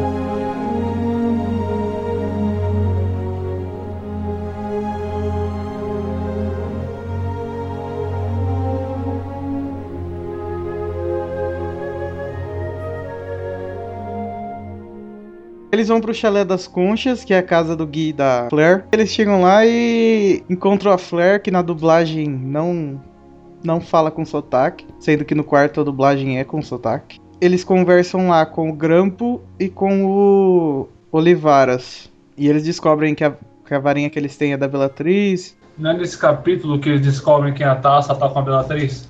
É. Eu lembro que a Bellatrix, ela vê a espada, daí ela fica louca. Aí o Harry desconfia, daí o, o Grampo fala pra ele que ela tem um cofre em Gringotts e tal. Daí eles vão pra lá pra descobrir se tem um Horcrux. Até no, com os perseguidores, quando, quando ela vê eles com a espada, ela fala, né? Onde vocês arranjaram isso? Quando ela tá torturando a Hermione, ela fala, per- pergunta quando eles foram no banco dela, no cofre dela. E daí isso já nos leva pro capítulo 26, que é o capítulo Gringotts, que eles vão pro Gringotts. E esse capítulo é muito legal, porque a Hermione vira a Bellatrix, o Rony vira um velho, e o Harry vai com a capa da invisibilidade com o grampo nas costas, que na capa, quando foi lançada a capa britânica, a gente achou que era o Dobby, né? Ressurreição? Não, mas então, a gente não tinha lido ainda, né? A gente achava que ele tava com o Dobby nas costas, porque o desenho do cara que faz a capa britânica, ele faz os, os elfos igual os gnomos. Daí o Grampo ajuda eles a pegarem, e no livro fizeram um Grampo malvado. Eu ajudei vocês a entrarem, mas eu não vou ajudar vocês a saírem. Eu acho que no, eu não lembro direito, mas eu acho que no, no livro o Gui fala pra ele tomar cuidado pra negociar com o duende, não sei o quê. Acho que eles pegaram isso e meio que falaram, ah, os doentes são os filhos da puta, vamos fazer eles É, malvados. também acho pra reforçar, né, a ideia de que eles são não gostam dos, dos bruxos e tal. Tudo que os duendes fazem, eles pensam que são deles, né? É, no, no filme foi gravado essa cena do Gui falando pro Harry, mas tá, foi cortado e tá no DVD. Que até tem a Flair dando a roupa pra Hermione e tal, da Bellatrix. Sabe Ficou que bem o que legal eu essa. acho que faltou, tanto no livro quanto no filme, mostrar meio que a repercussão. Porque, gente, eles assaltaram Gringotts, não é qualquer coisa. E não falou nada, sabe? Não mostrou nada. O que aconteceu? Eu queria saber a repercussão disso no mundo bruxo. Que- É, meio que eles arrombaram o teto com um dragão branco. Dragão branco cego. Mas eu, eu gosto da cena quando o dragão sai, ele sente o ar. Eu gosto dessa cena. Ai, Hum, dá dó, gente. Eu achei malvadeza eles tacarem um feitiço no rabo dele pra ele sair voando. Deixa eles aproveitar o ar livre um pouquinho. É, coitado. Mas foi muito boa essa cena. E é uma das mais marcantes do livro, né? Tanto que a capa do, da versão de luxo é eles no dragão. Menção honrosa nessa cena pra Helena, né? Ficou com gestos igualzinho assim o que a Hermione faz no início. Quando ela chega, ela fala: Eu quero entrar no meu cofre. A Tem questão do Império também, eu achei legal, queria muito ver. Sim, ficou, meio- ficou engraçado, né? Pera, tipo, deixar a pessoa bêbada, parece. achei engraçado. É tipo beber uma Félix Felices. I wish to enter my vault. Tá, o esconderijo final. Não consigo saber o que é esse capítulo pelo livro, pelo nome. Deve ser quando eles chegam, né? Eles vão pra, pra um lago, né? Ele voa, voa até o lago, aí eles pulam do, do Ah. dragão. É nesse capítulo que o, que o Voldemort descobre que estão procurando as, a- as Horcruxes dele. É, e mata todo mundo na mansão dos Malfoy. Que o, o Grampo se fode. E aí eles vão pra, pra Hogsmeade. Meu Deus, eu assustei muito com aquele alarme de Hogsmeade no cinema. Ficou muito legal. Parecia um gato morrendo. Ué, mas você queria que colocasse o quê? Alarme de bomba nuclear? Não, não sei. Harry e Rony chegaram, BUM! Eu aquele alarme de bomba nuclear. Foi massa, mas eu assustei. E no, no final, quando o Harry tá embaixo d'água e tal, ele, ele vê o Voldemort, né? Ele vê as memórias do Voldemort, que ele vê a sala comunal da Corvinal, alguma coisa assim, né? É. E daí que ele descobre que ah, tem uma Horcrux da Corvinal. E é nessa parte também que é contada a história do Dumbledore e da Ariana, que eles cortaram totalmente do filme. Ele tá falando do Grindelwald, da Ariana. A Ariana preferia o, o Aberforth do que o Dumbledore. É, eles vão pra Hogsmeade e o Aberforth, ele abriga eles, né? E aí aparece essa história dele, da, que ele conta da Ariana. Muito mancada a cortada do filme. É. Muita, também acho.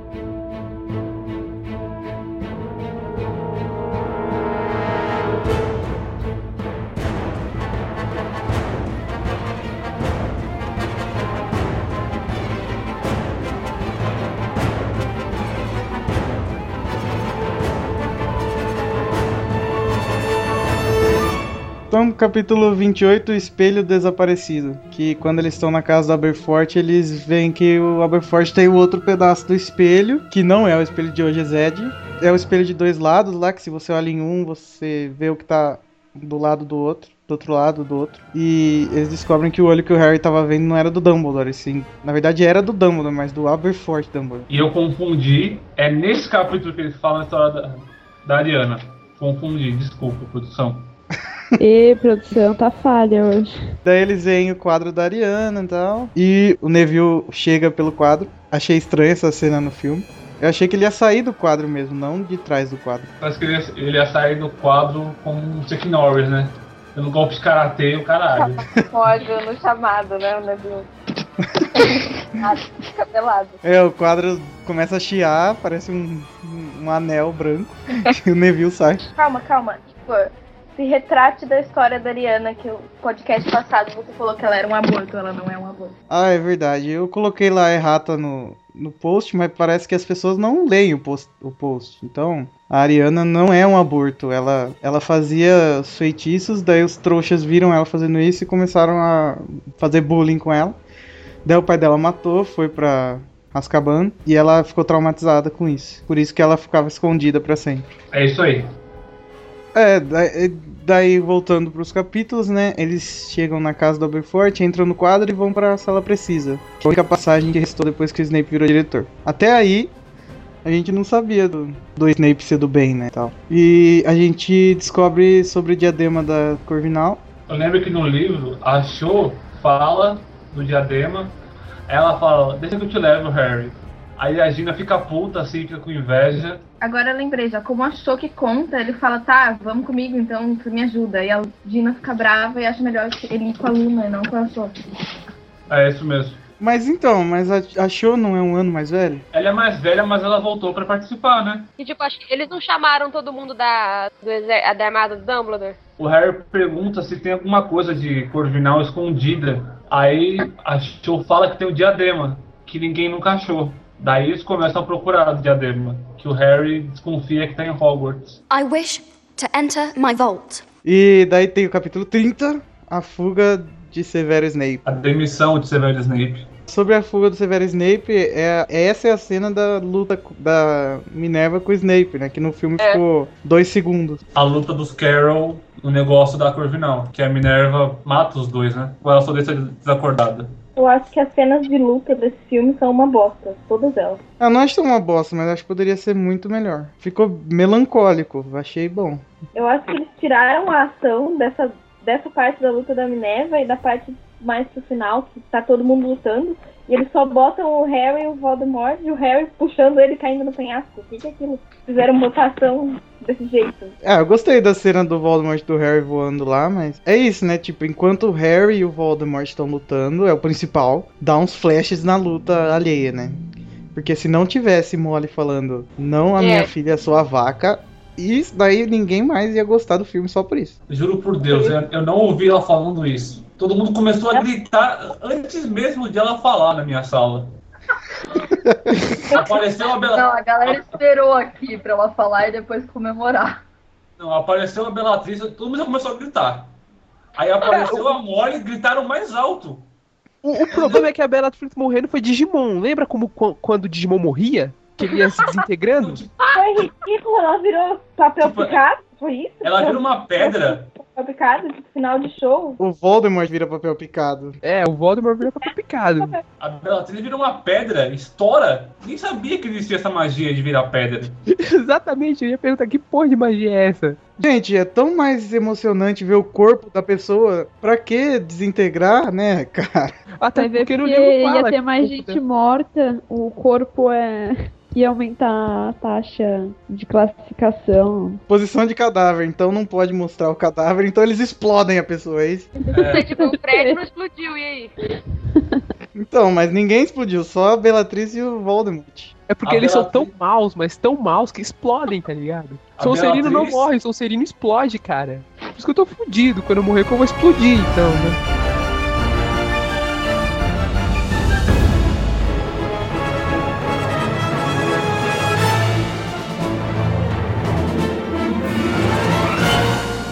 É, agora vem o, o capítulo A Batalha de Hogwarts, que é quando começa. É meio faroeste, né? Essa escola é pequena demais para nós dois. Eu fiquei esperando muito o resto lutar, mas não lutaram. Parecia que o Rony e Hermione só, só ficaram atrás da cobra a luta inteira, a batalha inteira, mas não foi assim. Primeiro porque no livro a cobra tá tá naquela gaiola de que ninguém pode chegar perto dela e tal. Naquela esfera lá, não sei. E no filme ficou o Rony e Hermione atrás dela a batalha inteira, tipo, muito estranho. Tinha que aparecer eles lutando também, matando pessoas. É, Matando pessoas, eu acho que a Warner não ia mostrar, né? Mas tudo bem. Ah, poxa, mas vocês estão fazendo um filme, né, cara? Acho que faltou o Vucu Vucu que tava, faltou todo mundo brigando. Ficou meio. Ficou, né? Não parecia batalha de Hogwarts. né? Parecia, parecia meia dúzia de gente duelando. Não parecia uma guerra, assim, uma muvuca. Parecia mais protesto em São Paulo do que guerra, né? Ocupar Hogwarts. Os estudantes contra a polícia. Somos contra a presença da polícia em Hogwarts.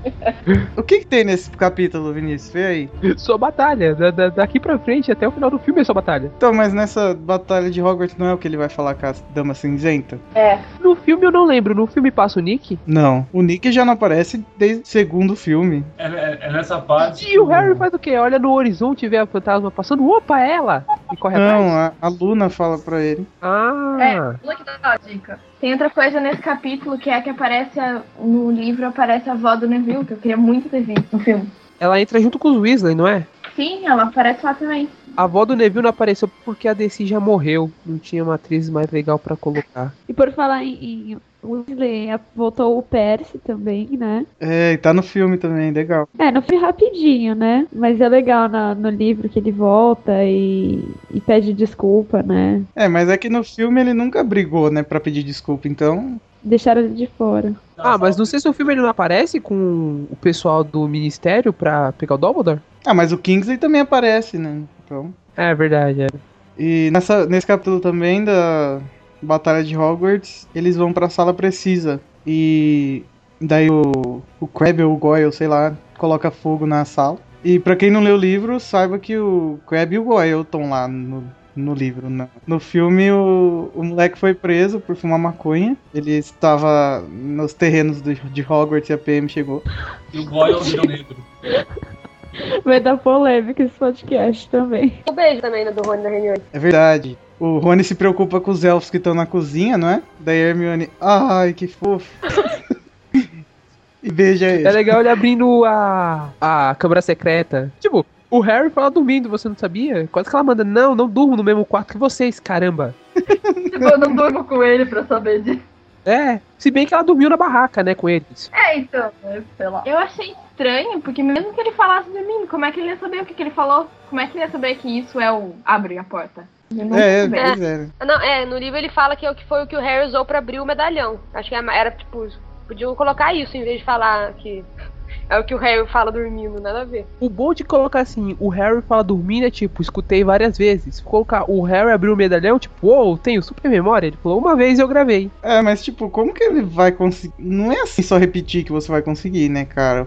Ah, É, eu achava primeiro que falar com cobra era tipo um dom. Você nascia falando ou você não falava nunca. Não tinha como aprender. Mas depois, depois eu pensei que também podia ser que as pessoas não aprendem porque elas não querem aprender. Porque era uma coisa do mal, então elas não queriam aprender. Que talvez fosse possível, mas ainda acho que ser um dom era mais legal. é, mas acho que é, né? Você nasce um ofidioglota. Mas acho que a, a J.K. Rowling errou aí. Ela não tinha mais nada pra. Cara, essa. Ela tava de saco cheio de escrever Harry Potter e errou numa porrada de coisa nesse, nesse, nesse último livro, cara. O epílogo, então, foi um festival de maluquice. I wish to enter my vault. A varinha de sabugueiro, olha que capítulo duradouro esse Batalha de Hogwarts. Tem muita coisa, gente. Como assim? Eu devo ter demorado pra ler esse capítulo. A varinha de sabugueiro depois. Ou, varinha das varinhas, né? The Elder Wand, que é a varinha do Dumbledore. Que daí o Harry descobre que o Voldemort tem ela. Nesse capítulo, o Voldemort manda o... alguém buscar o Snape. O Lucius, não é? É, é o Lúcio. filme é o Lúcio, no livro eu não Ele lembro. manda, ele manda o Lúcio pegar o Snape. No filme também. O Voldemort tá percebendo que a varinha dele não tá funcionando tão bem quanto esperava. Que é a varinha das varinhas. Então ele manda o Lúcio chamar o Snape, que entende bem das varinhas e tal. Daí o Harry vê onde eles estão e vai até o. É, ele vai até a casa dos gritos. Salgueiro lutador. É, ele, ele vai pela, ele vai na casa dos gritos pelo Salgueiro Lutador. Que, é que tem, que tem um. meio que um portal lá embaixo. Daí ele vê o, o Snape sendo morto lá. E pega a memória dele. Essa cena do Snape morto é muito boa. Que no filme é na Casa dos Barcos. É uma coisa que não precisa, né? Eles criaram o cenário da casa da- do barco, que deve ter sido muito caro, porque tem muito vidro e Não, tipo, água e não sei o quê. vamos colocar eles na Casa dos Gritos? Não, não, não, não, coloca na Casa dos Barcos. Mas isso nunca apareceu no filme. Não, mas tem no jogo. Coloca no jogo que vai ser legal. Mim. Tem no jogo. Ou então o cara Uma tava coisa- jogando videogame, tá ligado? Puta, tive uma ideia genial. Coloca na Casa dos Barcos. Na hora que o Snape morre, que ele olha pro Harry e fala que ele tem os olhos da mãe dele. Essa parte não tá no livro, mas eu achei que podia estar no livro porque essa parte ficou bem legal. Tá assim no livro. Um garguejo rascante tá, e terrível saiu, saiu da garganta do professor. Leve isso, leve isso. Alguma coisa além do sangue vazava de Snape. Algo prateado, nem gasto nem líquido jorrou de sua boca, ouvido e olhos. E Harry percebeu o que era, mas não sabia o que fazer. Meu Deus. Um frasco materializou-se no ar e foi empurrado em suas mãos por Hermione. Harry recolheu a substância prateada com a varinha quando o frasco se encheu e Snape, parece, Snape pareceu enx- enxangue, enxágue, sei lá. Ele afrouxou o aperto nas vestes de Harry. Olhe para mim, sussurrou o bruxo. Os olhos verdes encontraram os negros, mas em um segundo alguma coisa no fundo dos olhos de Snape pareceu sumir, deixando-os fixos, inexpressivos e vazios. A mão que segurava Harry bateu no chão e Snape não se mexeu mais. Palmas, por favor. Palmas, por favor. No, no filme eles colocaram porque a J.K. Rowling disse depois, né? Eles perguntaram por que, que o Snape pede pro Harry olhar pra ele. Daí a J.K. Rowling disse, acho que numa entrevista, que era porque o Snape queria ver os olhos da Lilian pela última vez. Ah, meio óbvio, né? E porque nego insiste nisso a saga inteira. Isso, e isso nos leva ao próximo capítulo, que tem muita reclamação da minha parte. A história do príncipe. Meu Deus do céu, Lilian! Com olho castanho. Pô, tu viu? Tu Não dá viu pra 10 colocar uma, uma mulher de, de olho verde, azul, sei lá. Uma lente, Tu viu sete filmes, tu viu oito filmes, um Harry com olho azul. Não, é tipo, todos os filmes. Nossa, você tem a cara do seu pai e o olho da sua mãe. A ca- Todo filme fala isso. Todo filme Porque fala isso. não tinha Todo livro fala isso. elogio pra ele. Harry, você é um bom aluno. Não. ele não era um bom aluno. Harry, você se comporta bem. Não, ele não se comportava bem. Harry, você tem o olho da sua mãe. Da primeira vez que eu assisti, eu não percebi que a Lilian tinha olho castanho, apesar de ficar focado na cara dela, só no olho, e ficar aquele olho preto na tela. Ela aparece com olho verde, com olho castanho, mas nunca azul, que é a cor do olho do Daniel. Aquele momento em que você descobre que você não tem os olhos da sua mãe. No final das contas, o O Harry é Harry é adotado, cara. No final das contas, o Harry é adotado. Né? Ele nem parece muito com o Thiago, nem tem os olhos da Lilian. Aí o, Vol o Voldemort chega perto dele. Harry, eu sou seu pai.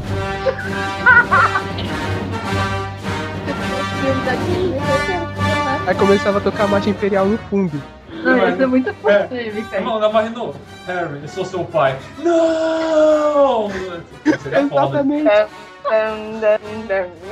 O Snape pro Harry. Harry, eu sou seu pai. Seu Harry. Tá de brinques, né, mano? Porra. Tá bom, as piadas já estão se saturando. Vamos seguir em frente. Ficou sem graça, me desculpem. Me perdoem bem, por essa cara. piada. A gente perdoa, a gente perdoa. Me desculpe por essa piada falha. O problema do Harry ser o filho do Voldemort ou do, do Snape é porque o que o Snape tem de nariz, o Voldemort não tem, né? Gente, que problema? Ele não é filho dele. O problema é ele não é filho deles, caralho. Harry é adotado. Ia dar muita polêmica se a gente colocasse isso no Sky e deixasse em aberto pra galera discutir. Será que Harry é adotado? Cara, com certeza. Segundo a Warner, com certeza. E cadê meus pais verdadeiros? Morreram no acidente de carro. Seus tios não mentiram. Os vulgos tios não mentiram pra você. Vai, voltando pro livro agora, né? As memórias do Snape são. Quais são? A dele da, da, da Lilian pequenos, né? Peraí que tenho que ver aqui. E da Petúnia também. É, a Petúnia, ela conjurando a flor lá, que tem no filme perfeitamente essa cena. Não, o Snape vendo a Lilian pela primeira vez, espionando, daí ele falando do mundo bruxo pra ela, que ela é uma bruxa e tal. Daí eles vão pra Hogwarts, onde eles conhecem o Tiago e tal. Tem a parte da Petúnia mandando carta pro Dumbledore também. É, tem o chapéu seletor. Que no filme a Minerva tá velha ainda, né? Ou seja, ela, já, ela sempre foi velha. É que nem o Dumbledore lá na- no, no sexto. É, mas a Bárbara ainda tá menor, né? Aí tem uma treta da Lilian com o Snape. Aí já mostra o Snape velho já. Ele vem do Dumbledore, ele, ele vem do Dumbledore, né? Pedindo pro Dumbledore ajudar ele a salvar a Lilian. Depois a Lilian já tá morta. Aí depois aparece ele vem do Harry pela primeira vez. No dia que o Harry foi pra Hogwarts. Ele falando que ele parece o pai dele. Depois tem o, o Dumbledore com a mão fodida. E aí depois já é o Snape conversando com, com aquele retrato lá. Phineas Nigalus. A cena que o Snape mostra o patrono dele tem, tem no livro também, eu não lembro. Ah, no livro a gente já sabe que é o patrono dele nessa hora, né? Mas no filme fica meio escondido. Sei lá, ele conjura, ele conjura a Corsa lá, daí parece um flashback do Harry vendo e tal. O barato E- do e- negro escolhe o patrono dele? Não. Não, como ele amava a Lilian, de certo que o patrono da Lilian, da Lilian era isso. Até que o Dumbledore pergunta, depois de todo esse tempo, aí o Snape fala sempre. Ah, essa parte é a mais linda do filme. Ah, não, a cena, a cena que ele vai na Godric Hollow é muito mais Que ele tá chorando Da com hora, ela cara. nos braços. Aquela parte é muito foda. E o Harry Cara, eu gosto dele. E tipo, ele vê o Thiago morto, ele meio que É. empurra ele assim, tá ligado? Ele, ele empurra, Meio que. Aí- Meio que. Ah, bem feito! ele vê o Thiago morto, ele dá um meio que chutão assim, ele vai até a Lilian e chora com ela. E tipo, ignora o Harry berrando no berço, na tadinho. berrando. Ah, moleque chato. I wish to enter my vault. É, daí depois, capítulo 34, depois a memória do Snape, outra vez a floresta. De volta à floresta. De volta à Lagoa Azul. É a parte que o Harry vai se encontrar com o Voldemort. Que ele vê os pais dele e tal, com a Pedra da Ressurreição. Que ele descobre que aquele abro não fecha sobre a morte. É, ele vê os pais deles, o Sirius e o Lupin, não? Mais um órfão na- nessa saga. Aliás, é nessa parte que a gente descobre que o Lupe tem um filho no filme. Mas é porque cortaram a cena que ele fala. né? Detalhe, o Harry é o padrinho. Irresponsabilidade. Quem coloca um moleque de 17 anos pra ser padrinho de alguém? Um moleque condenado à morte, né? Va- Vale ressaltar. Mas ok, né? Daí o Voldemort mata o Harry. Pam! E aí sim, hein? Aí que todo mundo entrou em choque. Porque o Harry morre nesse livro. Que nem disseram no Potter Papo, o Harry voltou tipo Jesus. Daí a gente vai pro capítulo 35, King's Cross. É quando aparece o Gandalf e começa a tocar a música do Senhor dos Anéis ao fundo. Aparece aqu- aquele bebê. Cara, no filme eu fiquei com muito nojo, mano. Muito nojo. Eu pensei que eles iam cortar, assim, porque não tem muita necess- necessidade, tá ligado? Ah, tem sim. Tem sim. É, ficou apareceu, bem do jeito que eu imaginei, aquele. cara, ficou, Ficou pior muito do que igual. eu imaginei. Pelado, porque no livro estavam pelados, não tava? Ah, o Harry tava pelado, mas. O Dumbledore também, eu acho. Cara, ele já apareceu pelado na Horcrux. Já tivemos a cena do, do, do Rupert e ele tirando a roupa lá depois que, que saíram do Se o lago Dum- com o dragão. Essa Se o. Dumbledore tivesse sem roupa, ia dar polêmica também. Ele e o Ah, não, mas a barba a faixa, dele ia a tampar faixa tudo. etária do filme é 12 anos, galera. Calma. Eu acho, graças a Deus, que não colocaram ele sem roupa, porque eu também acho que já, já tive a cota de Dana Redcliffe sem camiseta na minha vida. Cara, já basta a- as- a- as fotos que tem da Ecos. É, cara, eu, por que que eu... É. Ai, mesmo. Essa basta. mulherada, viu? Dizendo deles estarem pelados, não. Ai, quero ver o Dumbledore pelado, pelo amor de Deus, gente. Porque, sei lá, morreram, né? Sei lá, do paraíso, uma coisa limpa. Não sei. É. O Dumbledore pelado no paraíso. Ia ser um inferno, isso sim. Tipo, meu Deus, já não basta você sofrer tudo que eu sofri na minha vida, agora eu morro e vejo o Dumbledore pelado. Cara, mas isso não tinha importância, né? Graças a Deus que não tinha, né? Perder minha família, beleza. Perder meus pais, beleza. Mas ver o Dumbledore pelado, eu, eu não. Não vejo. Só o Grindelwald que teve essa. Esse privilégio. Tem, tem aquela coisa que é aquela criatura lá que eles acham que a, a J.K. descreve como uma criatura mesmo. E no filme, eles usaram a mesma coisa que eles usaram que o Rabicho bota no caldeirão lá pra virar o Dumbledore. Dumbledore, Dumbledore, no quarto livro. É o, é o mesmo filme, né? É, é, mas é porque aquilo é, é o a Horcrux do Voldemort. É né? uma parte da alma do Voldemort. Que vive dentro do Harry. Que vivia. Em, em dublado, eles mudaram a voz do Dumbledore. Pô, mudaram a voz de uma porrada de gente. Uma mudança que eu gostei foi a dublagem do, do Voldemort, que, que ficou muito boa. Ah, não. Daria quarto pra fazer tá bem melhor, melhor. né? Eu preciso matar Harry Potter. É, mas é assim no, no original. O ele tá muito foda a dublagem. No sétimo ele tá parecendo um velho. O problema, o problema é que o Dumbledore nos filmes ele é meio drag queen, né? Ele é. É. muito teatral, ele é muito fantasma da ópera, é estranho. Michael Gambon, Michael Gambon. O Michael Gambon, né? O que, que tem nessa cena do King's Cross mais, ô Vinícius? Vê aí. É o Harry fazendo pergunta pro Dumbledore, etc, etc. O Dumbledore meio que esclarece que ele não era. Que o Harry fica pensando que ele era meio culpado na história da Ariana. Ele meio que esclarece, não esclarece? Em paz. No filme parece que o Harry nem ligou pra história da Ariana. No filme eles excluíram a história da Ariana. Não tem história da Ariana pra ele ligar. No filme parece que o Harry nem sabe quem é a Ariana. Na verdade, no filme parece que ela não existe, né? A, a Hermione só fala: Ah, essa Ariana é irmã, de- é irmã deles, ela morreu muito jovem. Só fala isso. Mas é o que o Vinícius falou, o filme é, é sobre o Harry Potter só. Nada que. Tudo que escape dessa história não, não tem importância pra eles. É assim que você constrói a relação entre o que tá assistindo e a história. A relação entre os personagens também. Não ficar só sobre Harry Potter não dá. Eles queriam que chamasse o quê? É, Dumbledore, Harry Potter, Lupin, Tonks, é, todo mundo e as Relíquias da Morte? Focar o filme muito no Harry é um erro, porque o Harry é um personagem chato. Sim, é o mais chato de todos. O Harry passou de um menino bondoso para um moleque extremamente chato para só muito no fim se tornar o herói. E que foi herói só por causa do Neville, né? Também. Só conta a história quem ganha, né? No caso, quem é famoso. Neville tá no patamar do Rony, mai, maiores injustiçados da série.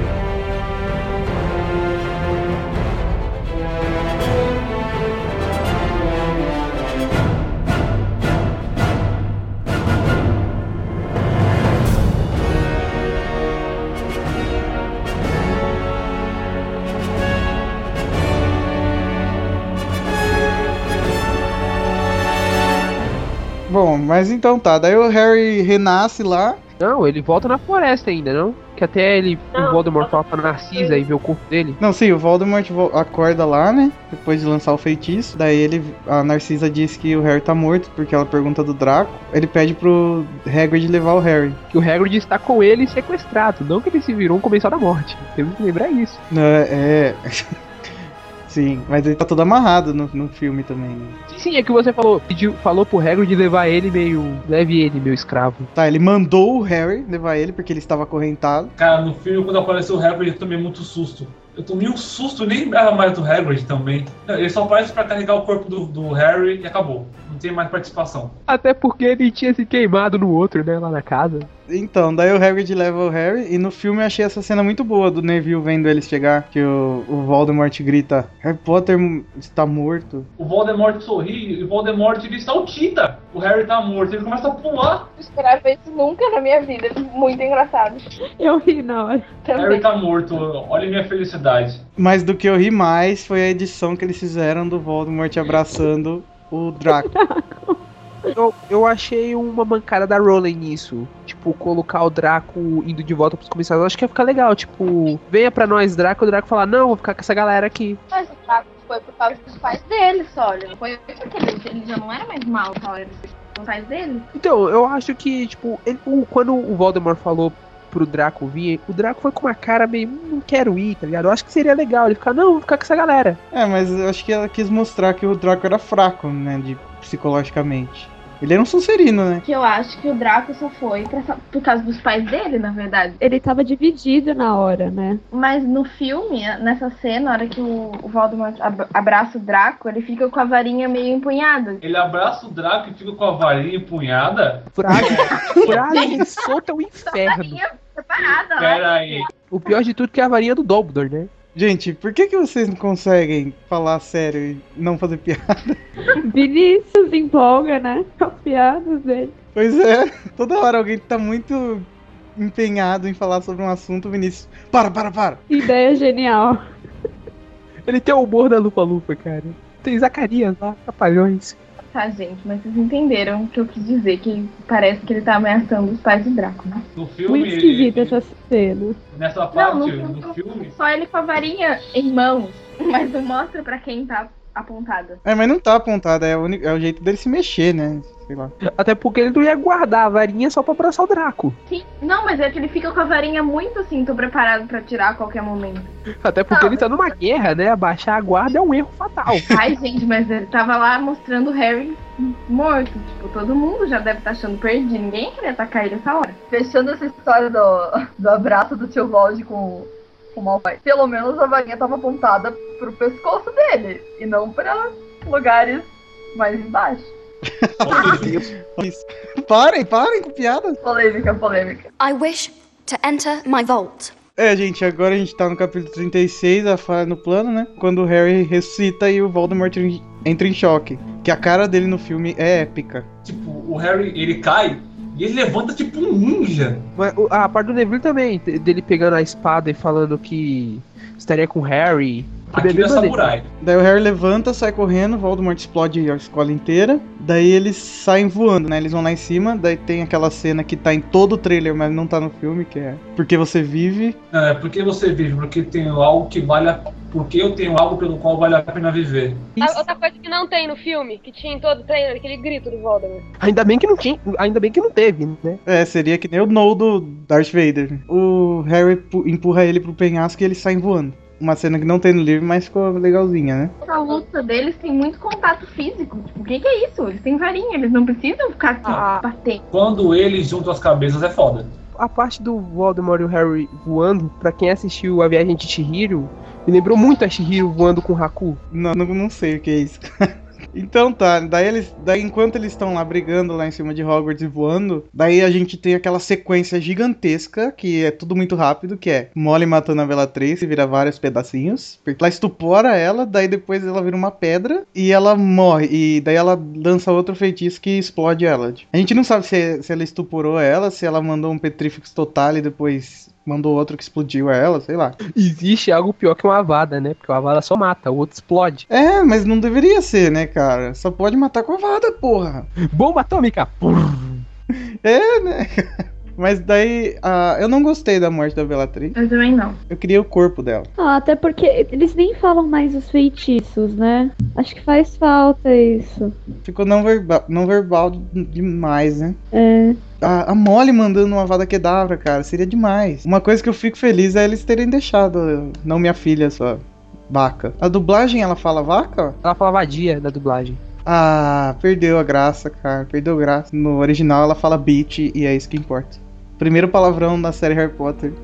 Muito bem colocado. Ela não é uma coisa tão pesada, né? Mas tudo bem. Não, não é uma coisa tão pesada, mas nenhum livro de Harry Potter tinha palavrão. Foi a primeira vez que a Molly usou. Not my daughter, you bitch. Olha que bom exemplo. Uma mãe de não sei quantos filhos falando o primeiro palavrão de uma, de uma série pra, pra infanto-juvenil. Ah, não, mas foi tipo, uhul, né, cara? Fi- filhos, tampem os ouvidos. Minha filha não, sua vaca. Arthur, tampe os ouvidos dele. Daí o Harry e o Voldemort caem lá no pátio, né? Que na verdade deveria ser lá no salão principal, no livro é no salão principal. Eles começam aquela Priora Encantatem escroto. Cara, eu achei chato, sei lá, eu, eu gosto mais de, de duelo, um soltando feitiço no outro. E é Prior encantado com a varinha do Dumbledore. Enquanto eles estão lá pro Priora Encantatem, o Neville mata a Nagini. Naquela cena meio Matrix. Que a Hermione e o Rony estão correndo da cobra, daí o Neville acorda no meio do salão principal. Daí o Neville mata a cobra. Mata a cobra e mostra o pau. Não, mostra a espada, no caso. Uh! O Voldemort sente, né? E solta o feitiço. Daí o Harry tem a chance de matar ele, mas não mata. Daí a gente vê aquela cena que o Voldemort taca o Avada Kedavra e a varinha pula da mão dele. Que ficou do jeito que eu imaginei, mas. Eu não sei se pela capa ser laranja, eu não gostei da cena ser azul. É, o Voldemort morre, vira pedacinhos, coisa nada a ver. No, no livro fica bem claro que o corpo dele fica por muito tempo, né?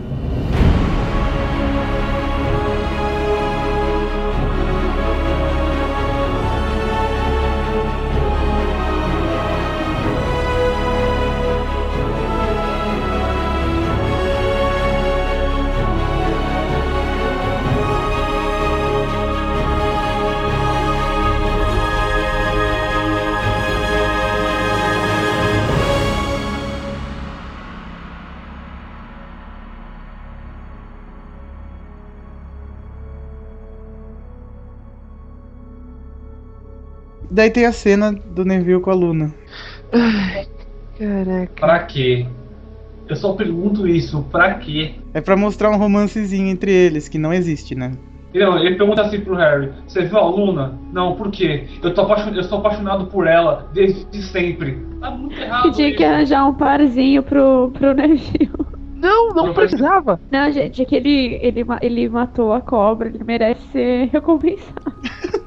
Com a Luna, Dava uma, porra! figu- dava uma figurante pra ele. Ah, mas então é isso, né? O, do livro e do filme. O que mais que tem? Tem o- Tem o epílogo, maldito, chato. Não, é, mas antes do epílogo, tem o do Harry quebrando a varinha, né? Que, pô. Ah, Ele é. não quebra a varinha no livro, né? Não, no livro ele pega a varinha, conserta a dele que tava quebrada e enterra junto com o Dumbledore de novo, né?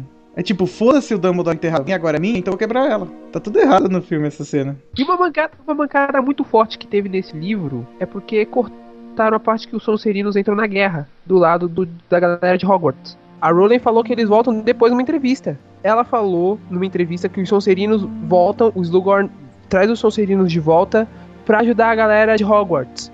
E meio que cortaram isso na edição do livro. Tanto que no final, o... tem um dos quadros lá do ex-diretores de Hogwarts da Sonserina que fala. Não lembro como é que ele fala. Espero que vocês não esqueçam que a Sonserina teve um papel importante nessa guerra. E também, tipo, no livro tem o Harry, ele se esforça ao máximo, né, Pra que o quadro do Snape vai pra sala dos diretores, né? Porque depois que ele descobre que o Snape era do bem e tal, e leal ao Dumbledore e tal, ele quer muito que seja reconhecido, né?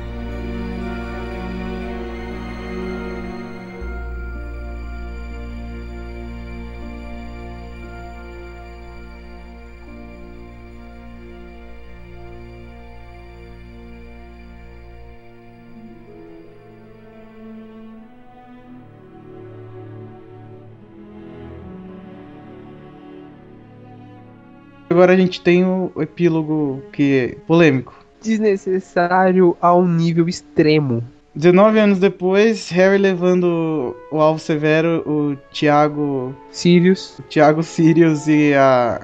Lilia Luna. Como você não arrumou esses nomes, né? Coisa mais feia, gente. Pra que fazer isso? É, a gente tinha visto o Al- o Alvo Severo e já tinha achado o must do Impossível, né? Mas depois a gente vê o nome dos outros filhos.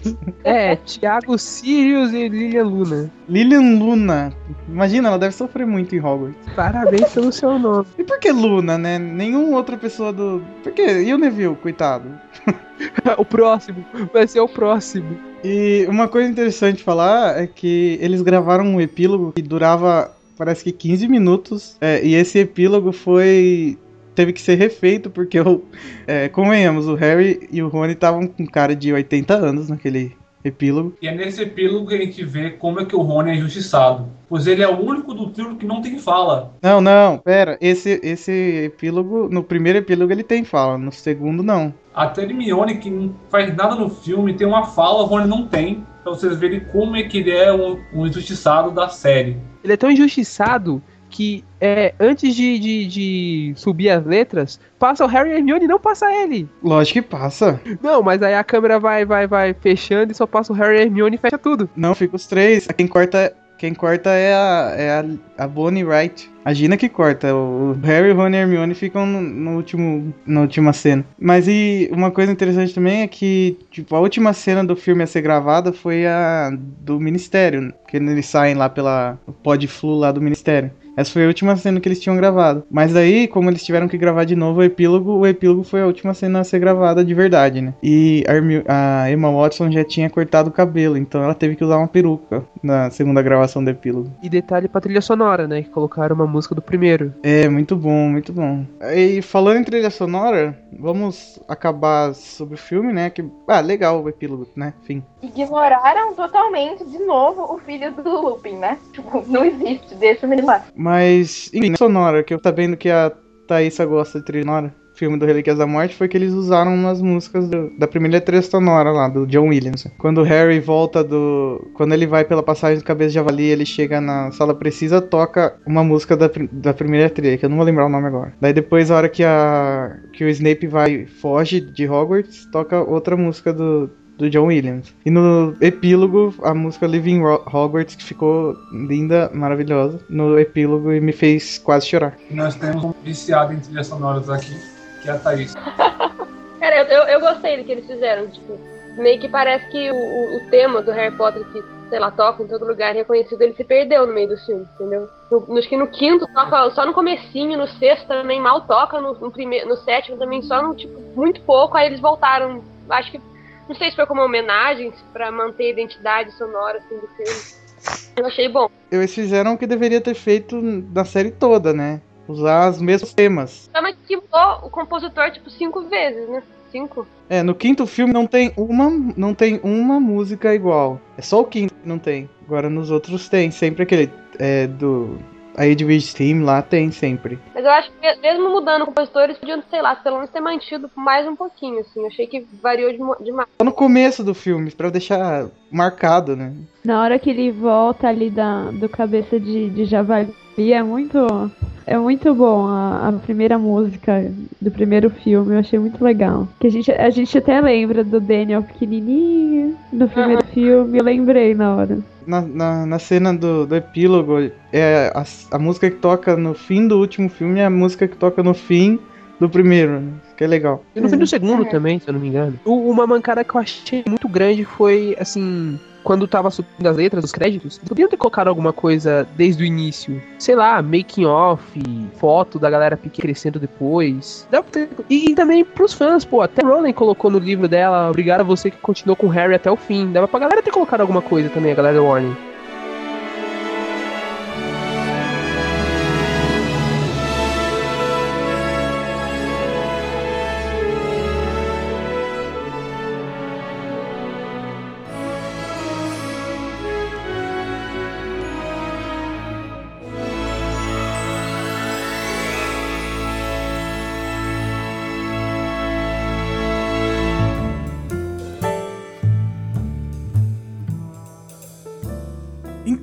Gente, esse foi o episódio que a gente comentou sobre Harry Potter e as Relíquias da Morte lá em 2011 no Scar Potter. Se você é uma das pessoas que participou, o Caco, a Thaísa, a Bruna, entre em contato com a gente nos comentários pra gente saber por onde andam as pessoas que participaram. Seria legal. Não esqueçam de comentar. No Twitter e no Facebook a gente é site Animagos, no YouTube e no Instagram é Animagos Brasil. Você pode mandar e-mail para contato@animagos.com.br ou comentar nesse post que no próximo episódio a gente vai voltar com a sessão dos comentários e notícias. Então é isso, gente. Muito obrigado por terem ouvido. Parabéns para Relíquias Morte, fazendo 10 anos. Vamos todos nos sentir velhos juntos. E tchau!